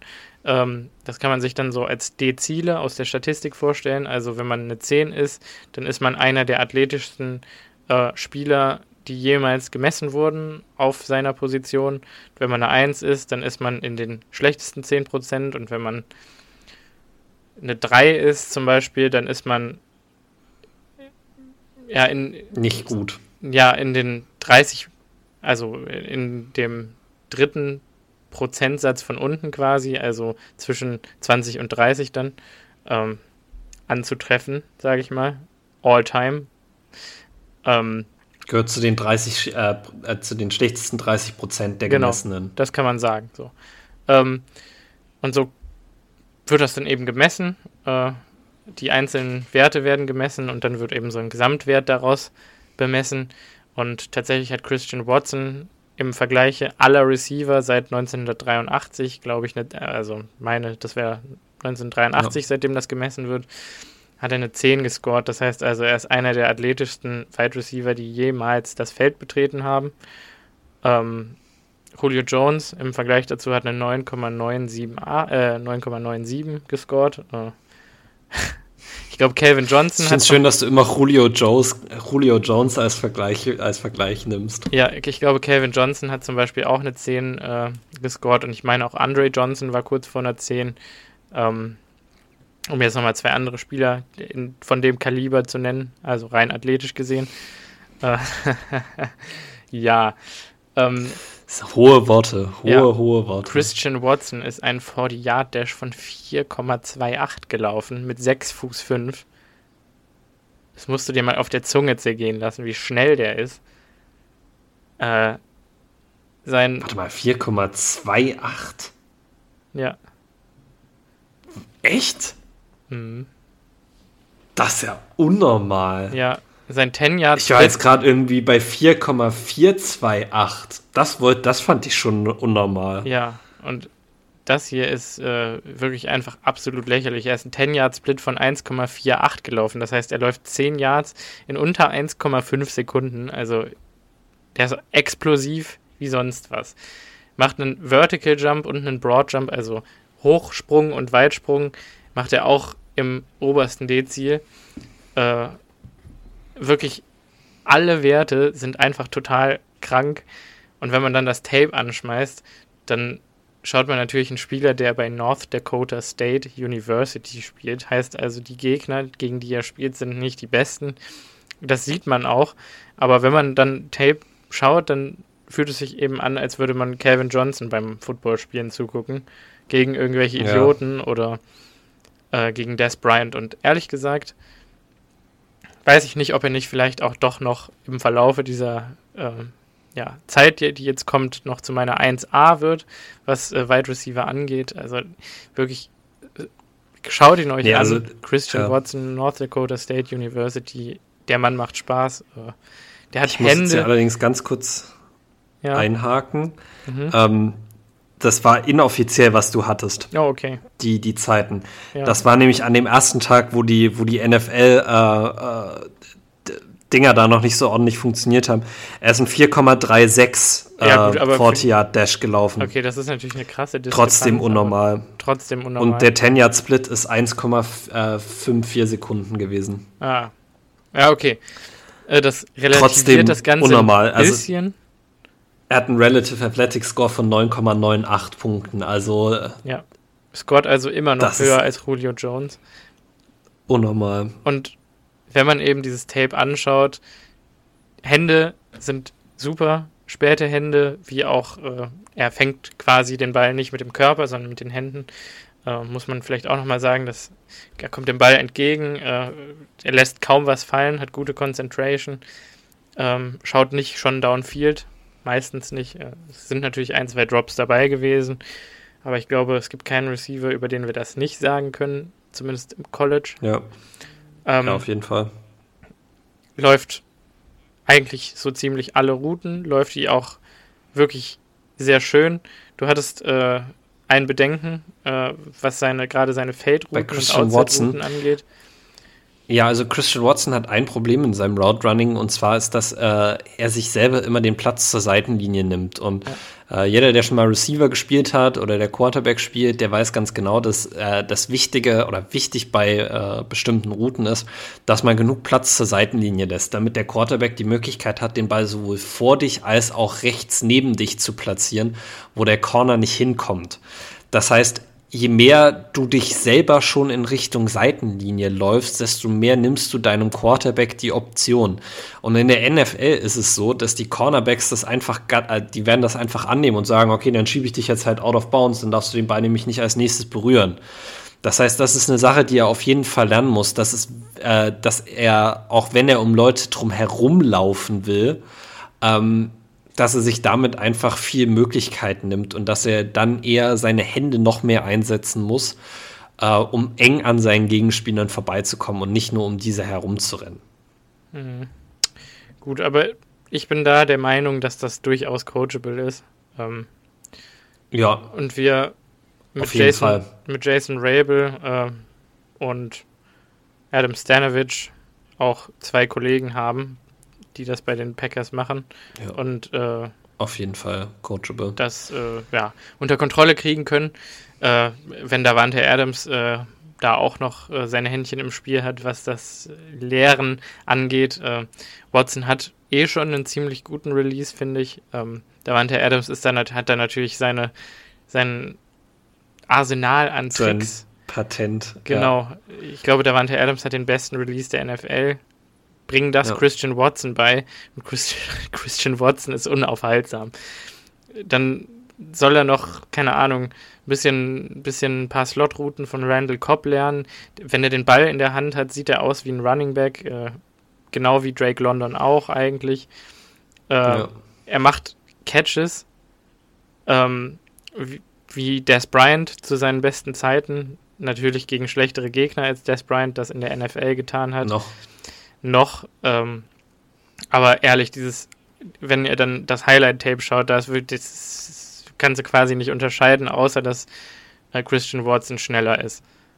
Ähm, ja. ja.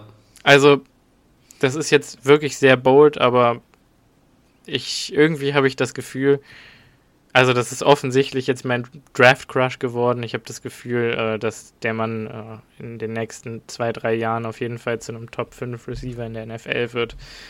Und ähm,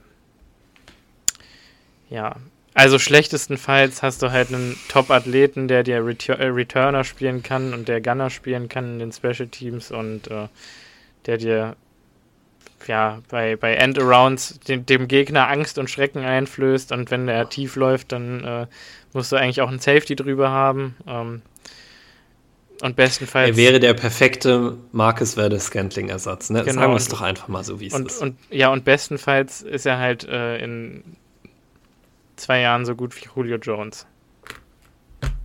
Ja.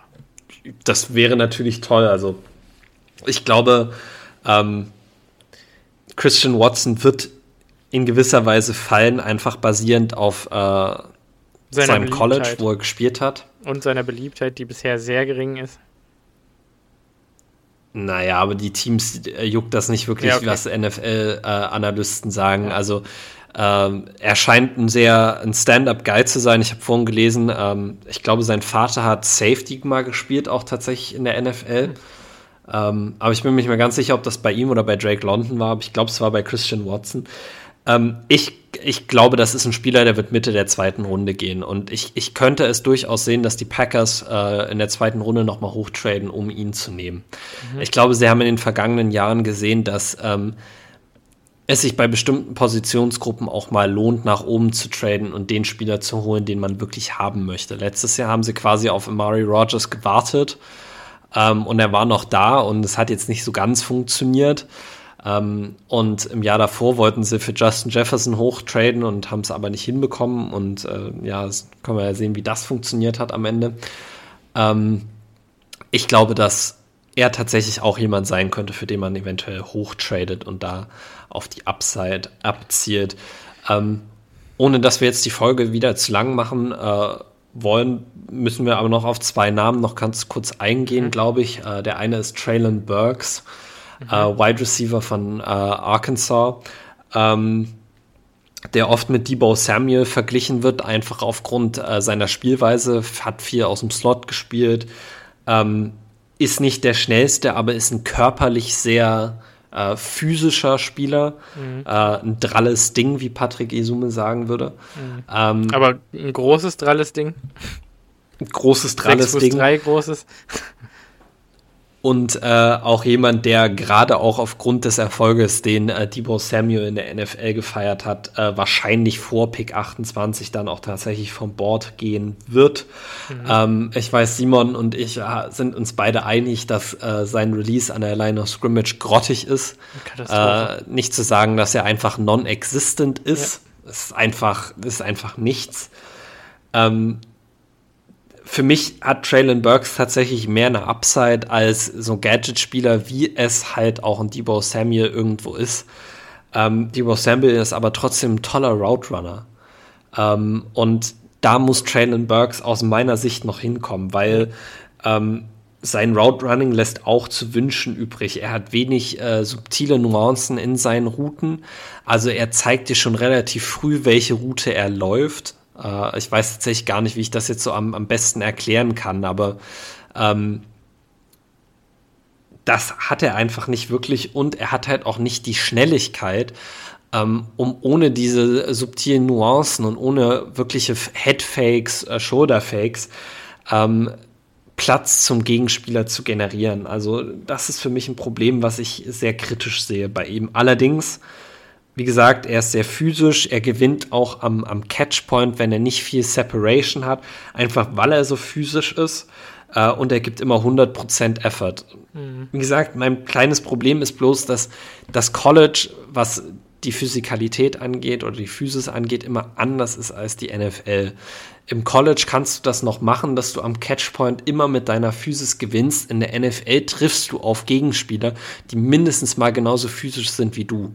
Ja. Also das ist so ein, so ein Element, was sich nicht immer 100% in die NFL übertragen lässt. Und wenn man dann noch, wie gesagt, das, das durchwachsene Route Running, den schlechten Release mit hinzuzählt, bin ich bei Traylon Burks tatsächlich ein bisschen vorsichtig. Mhm. Ja, auf der anderen Seite, also hatte ich, bevor ich Christian Watson gesehen habe, ich habe Watson sehr spät angeguckt, ähm, das heißt also, ich habe wirklich sehr viel Material schon vor Christian Watson gesehen und muss jetzt im Nachhinein sagen, wahrscheinlich ist er der Beste. Ich glaube, Drake London ist gerade der bessere Spieler noch, aber Christian Watson hat viel mehr Upside. Ähm, so, um das jetzt mal klarzustellen, deswegen 1a und 1b. Ähm, Traylon Burks äh, hat fast so gute Hände wie ähm, Christian Watson hat aber eine wunderschöne Technik, den Ball zu fangen. Ich weiß nicht, ob dir das aufgefallen ist. Irgendwie sieht das aus, als würde der so den Ball von beiden Seiten stechen einfach und den so für immer fest. Ich glaube, der fummelt niemals in der NFL. Und ich glaube ja. auch nicht, dass er viele Balle, äh, Bälle fallen lassen würde. Er hat auch ein, äh, ja, eine sehr gute Body Control. Äh, ich möchte mich entschuldigen dafür. Ja. Äh, ja. Er hat äh, wirklich die Fähigkeit, krasse Sachen an der Sideline zu machen. Also wirklich, der fliegt dann und äh, ist, also wenn man sein Highlight-Tape anguckt, dann sieht man da auch ein Human Highlight Reel, wo äh, ja seine seine Wingspan ausgenutzt wird und wo er irgendwelche Catches macht, wo man sich fragt, wie bist du denn überhaupt mit den Händen so da hingekommen und gleichzeitig tippen die Füße noch ja. ein, also im College muss ja nur einer von beiden Füßen inbound sein und dann gibt es da so ein, zwei Plays, genau. wo ich echt sagen musste, wow. Und dann gibt es da acht Plays, wo ich sagen muss, pff, ja, und das ist Traylon Burks. Ja. Irgendwie ist er ich nicht tatsächlich NFL dem auch noch ein bisschen entgegenhalten, dass ich bei ihm auch fand, dass er am Catchpoint manchmal noch aktiver sein kann. Also er hat zwar diese Technik, die du beschrieben hast, aber ich hatte immer das Gefühl, dass es äh, Momente gab, wo er äh, zu sehr auf den Ball gewartet hat.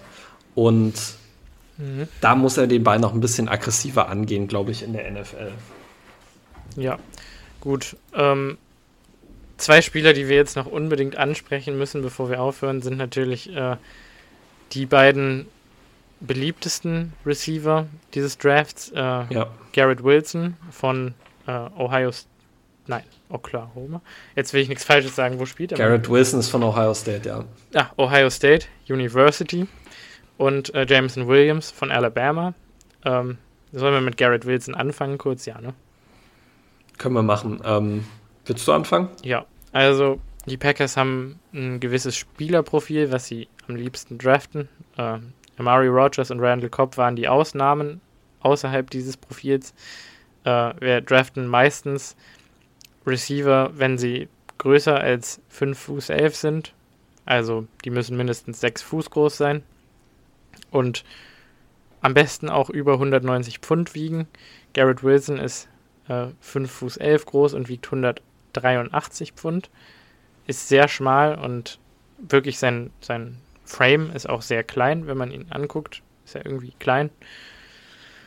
Ähm, ja, und ich weiß nicht, oft wird er ja so ein bisschen charakterisiert als Spieler mit Game-Breaking Speed und unglaublichem Route Running.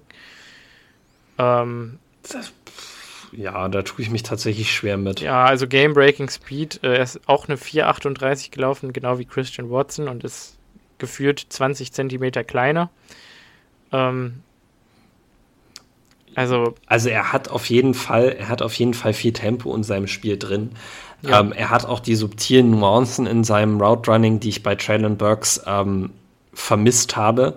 Mhm. Auf der anderen Seite muss man sagen, dass ich bei ihm tatsächlich fand, dass es manchmal zu viel war. Mhm. Also er hat, glaube ich, äh, zum Teil einfach versucht, zu viele Moves äh, aneinander zu reihen, wenn sie eigentlich gar nicht nötig war. Also wenn der Corner äh, 10 Yards off steht und offensichtlich die kurze Route nicht deckt, musst du dem nicht drei Headfakes geben, bevor du eine, eine, äh, eine Hitch, äh, Hitch-Route läufst, sondern musst du dann einfach deinen Fuß in den Boden hauen und den Hitch fangen. Und das gleiche Ding, wenn äh, er liest, dass äh, die Gegner eine Cover 2 spielen, das heißt, der eine Corner die, die kurze Route, die kurze Zone nimmt und der Safety die tiefe Zone nimmt, entsteht zwischen den beiden Zonen äh, sogenannte Honey Hole, also irgendwie 10 Meter, wo du einfach nicht gedeckt bist, wo du dich dann quasi reinsetzt. Und er hat innerhalb dieses Honey Holes trotzdem immer noch irgendwelche Headfakes und äh, Route Moves gebracht, wo ich mir dachte, konzentrier dich einfach, dass der Ball gleich zu dir kommt und äh, gib deinem Quarterback das Gefühl, dass du bereit bist, den Ball auch zu haben. Also ich glaube, er steht sich da manchmal sogar noch selber im Weg. Mhm. Und was ich halt bei ihm wirklich schwierig fand, ist, dass er mit null Physis spielt. Weder beim Run-Blocking, noch während er seine Routen läuft, noch an der Line of Scrimmage, noch am Catchpoint. Er wird immer ein guter Receiver sein, wenn er keinen Cornerback hat, der ihm direkt in der, im Nacken hängt. So, wenn er clean ist, wenn er den Ball fangen kann, wenn er mit dem Ball laufen kann, dann wird er auch seine Yards machen. Aber er ist auch einer, der immer zuerst ins Austritt, bevor er irgendeinen Hit kassiert. Also er kämpft meistens auch nicht um diese extra zwei, drei Yards, sondern geht dann lieber ins Aus. Und das fand ich sehr, sehr äh, schade bei ihm, weil ähm, das einfach für mich ein Problem ist in der NFL, ja. wenn du gegen physische Corner wie ein Jalen Ramsey spielst, ja. ähm, wirst du damit nicht weiterkommen. Außer, außer du hast eben sehr smooth Hüften, wie Christian Watson das zum Beispiel hat. Dann kannst du sehr schnell sehr scharfe Cuts laufen und sehr schnell die Richtung ändern, sage ich mal. Dann hast du eine gute Balance ja. und kannst eben dein, deine Geschwindigkeit aufrechterhalten, obwohl du zum Beispiel dich gerade um 90 Grad gedreht hast oder so. Ähm, irgendwie ist mir im Tape von Garrett Wilson immer wieder aufgefallen, dass er das nicht so richtig hat. Also er hat nicht die Balance und die Hüften sind auch ein bisschen steif und wenn er halt nicht mit physisch spielt und auch das nicht kann, dann beschränkt sich in meinen Augen seine Rolle so ein bisschen auf seinen Speed. Ähm, dann kann er halt keine, keine Corner-Routen laufen, wo er mehrfach die Richtung ändern muss und keine Sluggos, wo er mehrfach die Richtung ändern muss. Äh, sondern ist dann halt irgendwie beschränkt auf Slants und äh, Fades und Go-Routes und äh, Post-Routes und ist dann so eine Art Deep Thread eben mit äh, dem Extra. Du kannst eben äh, ja, Bubbles und Flats werfen und Screens und dann macht er dir Yards, weil er eben sehr explosiv dann mit dem Ball in der Hand ist und gute Moves machen kann und weiß, wie man Leverage einsetzt. Also auch der sieht mit dem Ball in der Hand sehr gut aus und man darf jetzt auch nicht zu kritisch, denke ich mal, mit Garrett Wilson sein. Das ist ein guter Spieler. Aber auch sein Release finde ja. ich nicht besonders beeindruckend und für mich ist er nicht der, nicht, der, nicht der beste Receiver dieser Klasse. Sein Relative Athletic Score will ich nochmal erwähnen. Packers draften äh, Spieler in der ersten Runde mit einem RAS von 8 bis 8,5 oder noch besser. Er hat 7,6 äh, ja. weil er eben einfach nicht so ein physischer Typ ist. Ist dünn. Ich weiß nicht, ja. wie viele Hits er aushalten kann, bevor er auseinanderfällt. Ähm, für mich ist er und, späte erste Runde ja. bis frühe zweite, ehrlich gesagt. Und und da sind wir tatsächlich, da muss ich jetzt mal meinen Hot Take raushauen. Ich habe ihn äh, Ende zweite Runde, Anfang dritte Runde, mhm. weil ich glaube, äh, die Kombination aus schlechter Balance, äh, fehlender Physis könnte ihm in der NFL das Genick brechen. So, es kann sein, dass ich in zwei Jahren absolut äh, dämlich aussehe und Garrett Wilson äh, à la Justin Jefferson äh, eine super Rookie-Saison und äh, sich toll entwickelt hat. Mhm. Ähm, und dann muss ich sagen, herzlichen Glückwunsch, dann hat er offensichtlich an seinem Game gearbeitet. Aber das, was ich jetzt gerade von ihm sehe, ist mir einfach noch zu wenig da dahingehend. Deshalb habe ich ihn eher später dann. Ja.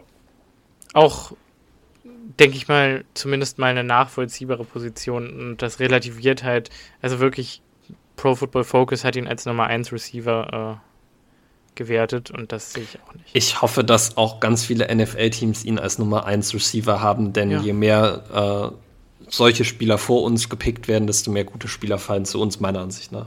Genau. Ja, aber wie dem auch sei, äh, glaubst du, er würde in die Packers reinpassen?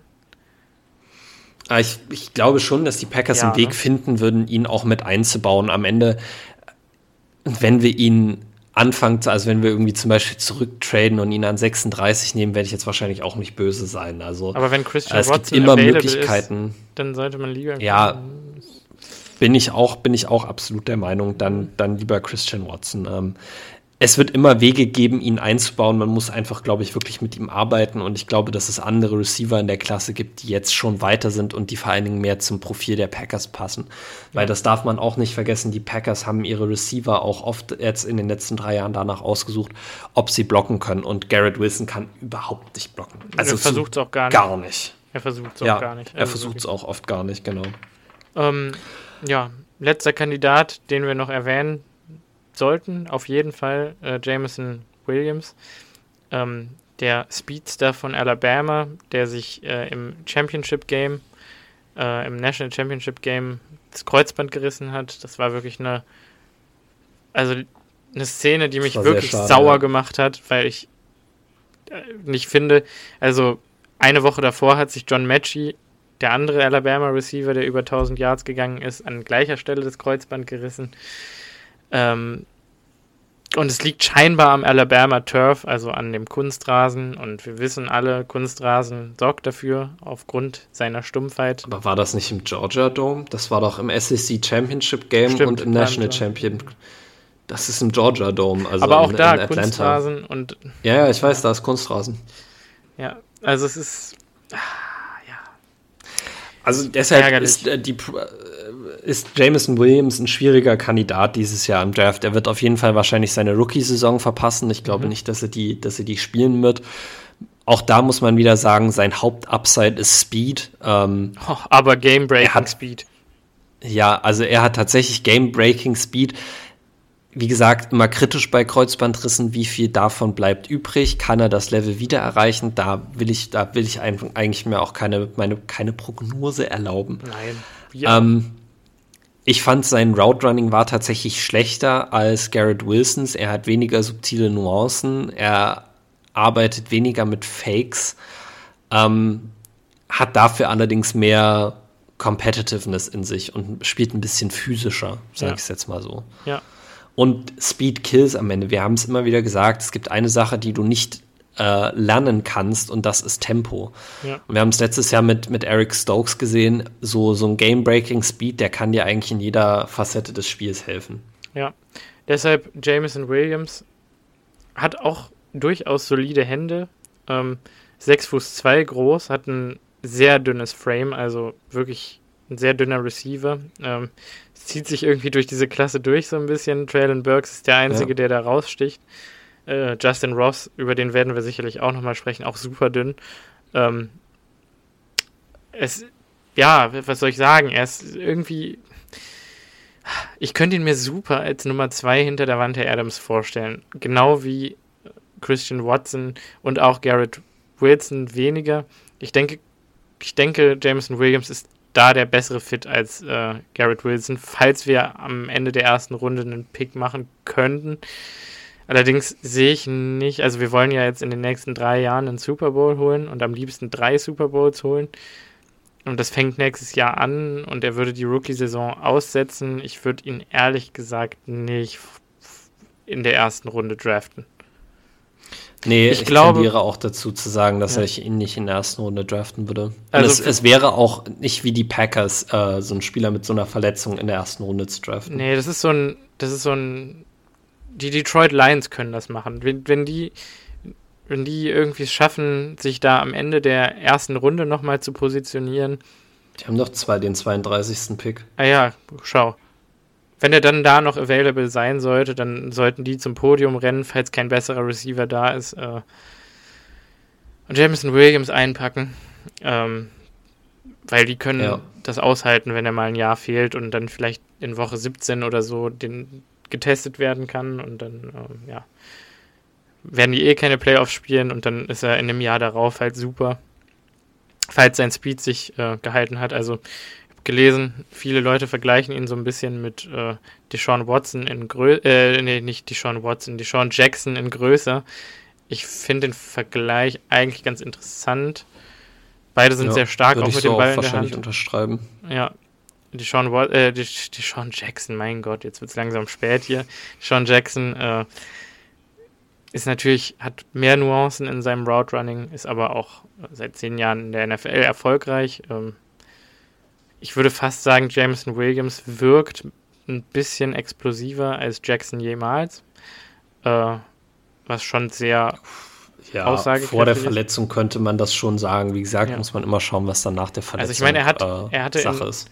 Er hatte 1500 Yards in diesem Jahr. Das ist beeindruckend. Ja. Also für mich ist er, ähm, wenn er fit ist, Mitte erste Runde. Ähm, ja. Und jetzt, und jetzt muss, man, muss man dann auch schauen, wie die, äh, genau, wie die, die Verletzung sich auf ja. ihn auswirkt. Ende erste bis Mitte zweite, würde ich sagen. Sollte man ihn draften. Danach ist er ein Stil. Ähm, Klingt auf jeden Fall nach einer, nach einer Idee. Ja, ganz kurz noch zum anderen äh, Alabama Wide Receiver, äh, John Matchy. Äh, auch 1000 Jahre. Passt genau in das Packers-Profil ist, wird oft in der vierten Runde gemockt, glaube ich. Ähm, ja. ich sehe ihn tatsächlich auch so zweite, dritte Runde. Ja, ich würde auch sagen, zweite Runde. Kann, ist ein brutaler Route Runner, also wirklich wahrscheinlich der beste ja. dieser Klasse. Hat solide Hände, da sind ab und zu mal Concentration Drops dabei, zu viele, meiner Meinung nach.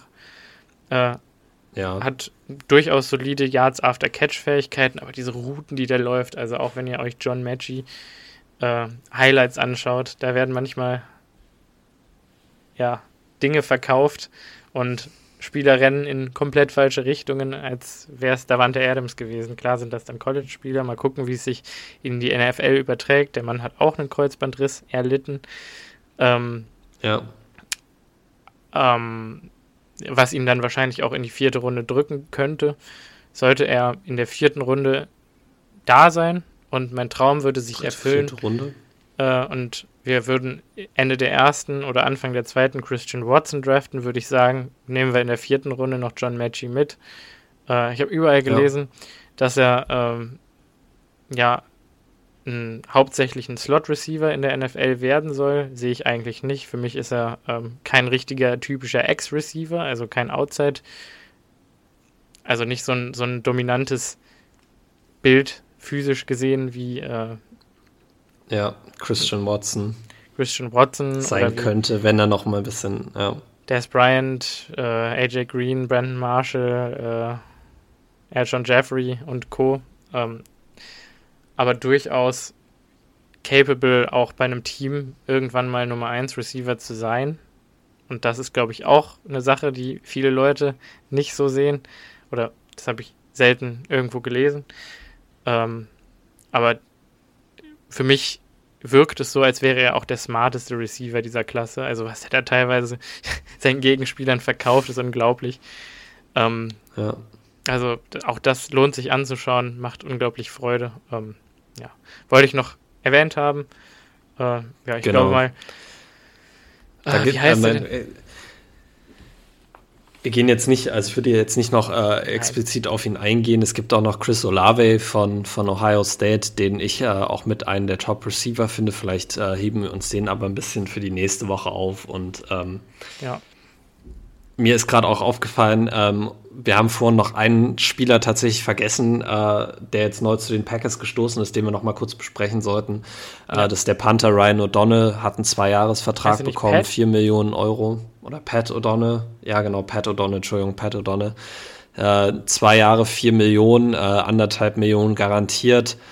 Ähm, kein Upgrade über Corey Bohorkes, aber ähm, verdient weniger als Corey Bohorkes wahrscheinlich kriegen wird äh, hat Erfahrung darin, in schlechtem Wetter zu panten, weil er ja in Chicago war. Und er war in Chicago auch der Holder bei Field Goals. Eine Sache, die Corey Hawkes immer äh, schwer gefallen ist. Also äh, grundsätzlich erstmal unser neuer Panther. Ich äh, bin allerdings immer noch nicht abgeneigt zu sagen, wir draften in der siebten Runde noch einen Panther und lassen die beiden es äh, ausbetteln, weil der Vertrag jetzt äh, nicht so ist, dass man sagt, man kann ihn jetzt gar nicht entlassen. Ne, ich glaube zwar irgendwie, dass der Plan eher ist, wir fahren sicher mit O'Donnell in diese Saison Auch rein. Eine Möglichkeit. Und wir holen uns einen, also wir draften keinen Panther, sondern wir holen uns ein, zwei Rookies noch rein. Dann lassen wir die Competition laufen, genau wie bei Molson und Crosby auch. Und dann gucken wir, ob ja. da einer dabei ist. Die, bei dem Stimmt, eigentlich, wenn du einen Panther, wenn du einen Panther draftest, ist das eigentlich schon eine Aussage, dass er straight away starten sollte. Genau, also, also das also, ist wahrscheinlich nur der eine da. Genau, und da würde ich eher sehen, dass wir dann wieder einen auf dem Practice Squad das ganze Jahr mit uns rumschleppen, äh, den wir dann ja, auf jeden Fall. gegebenenfalls im folgenden Jahr, wenn Pat O'Donnell ohne weitere Kosten zu cutten wäre, äh, aktivieren können. Ja. Auf jeden Fall. So, jetzt haben wir wieder das gemacht, was uns heute in einer sehr schlechten Apple-Kritik vorgeworfen wurde, dass wir nicht zum Punkt kommen und es sind am Ende wieder eine Stunde 56 geworden. Äh, ich glaube allerdings, dass wir äh, viele Zuhörer haben, die das jetzt auch nicht so schlimm finden und ihr könnt das ja auch, wie gesagt, in Teilen hören und es gibt ja immer Möglichkeiten. Äh, bei uns beiden Labertaschen passiert das halt immer mal so. Ähm, ich würde tatsächlich an dieser Stelle sagen, ähm, ich habe nichts mehr zu sagen. Ähm, hast du noch was zu sagen? Ja, äh, ihr könnt uns gerne äh, gut bewerten auf Apple Music, also auf Spotify haben wir ja jetzt schon einige Bewertungen gesammelt, äh, die, glaube ich, auch so ein bisschen das Meinungsbild widerspiegeln. Ähm, also, falls ihr Apple Music-Nutzer seid, äh, dürft ihr uns gerne bewerten. Äh, natürlich ehrlich bewerten, also. Ja, auf jeden Fall. Ja. Auf jeden Fall. Und gut, dann an der Stelle würde ich sagen, ähm, vielen Dank fürs Zuhören und äh, wir hören uns nächste Woche wieder mit neuen Draft Prospects und äh, wahrscheinlich noch mehr Packers Moves. Ja. Bis dahin. Bis dahin. Ciao, Kakao.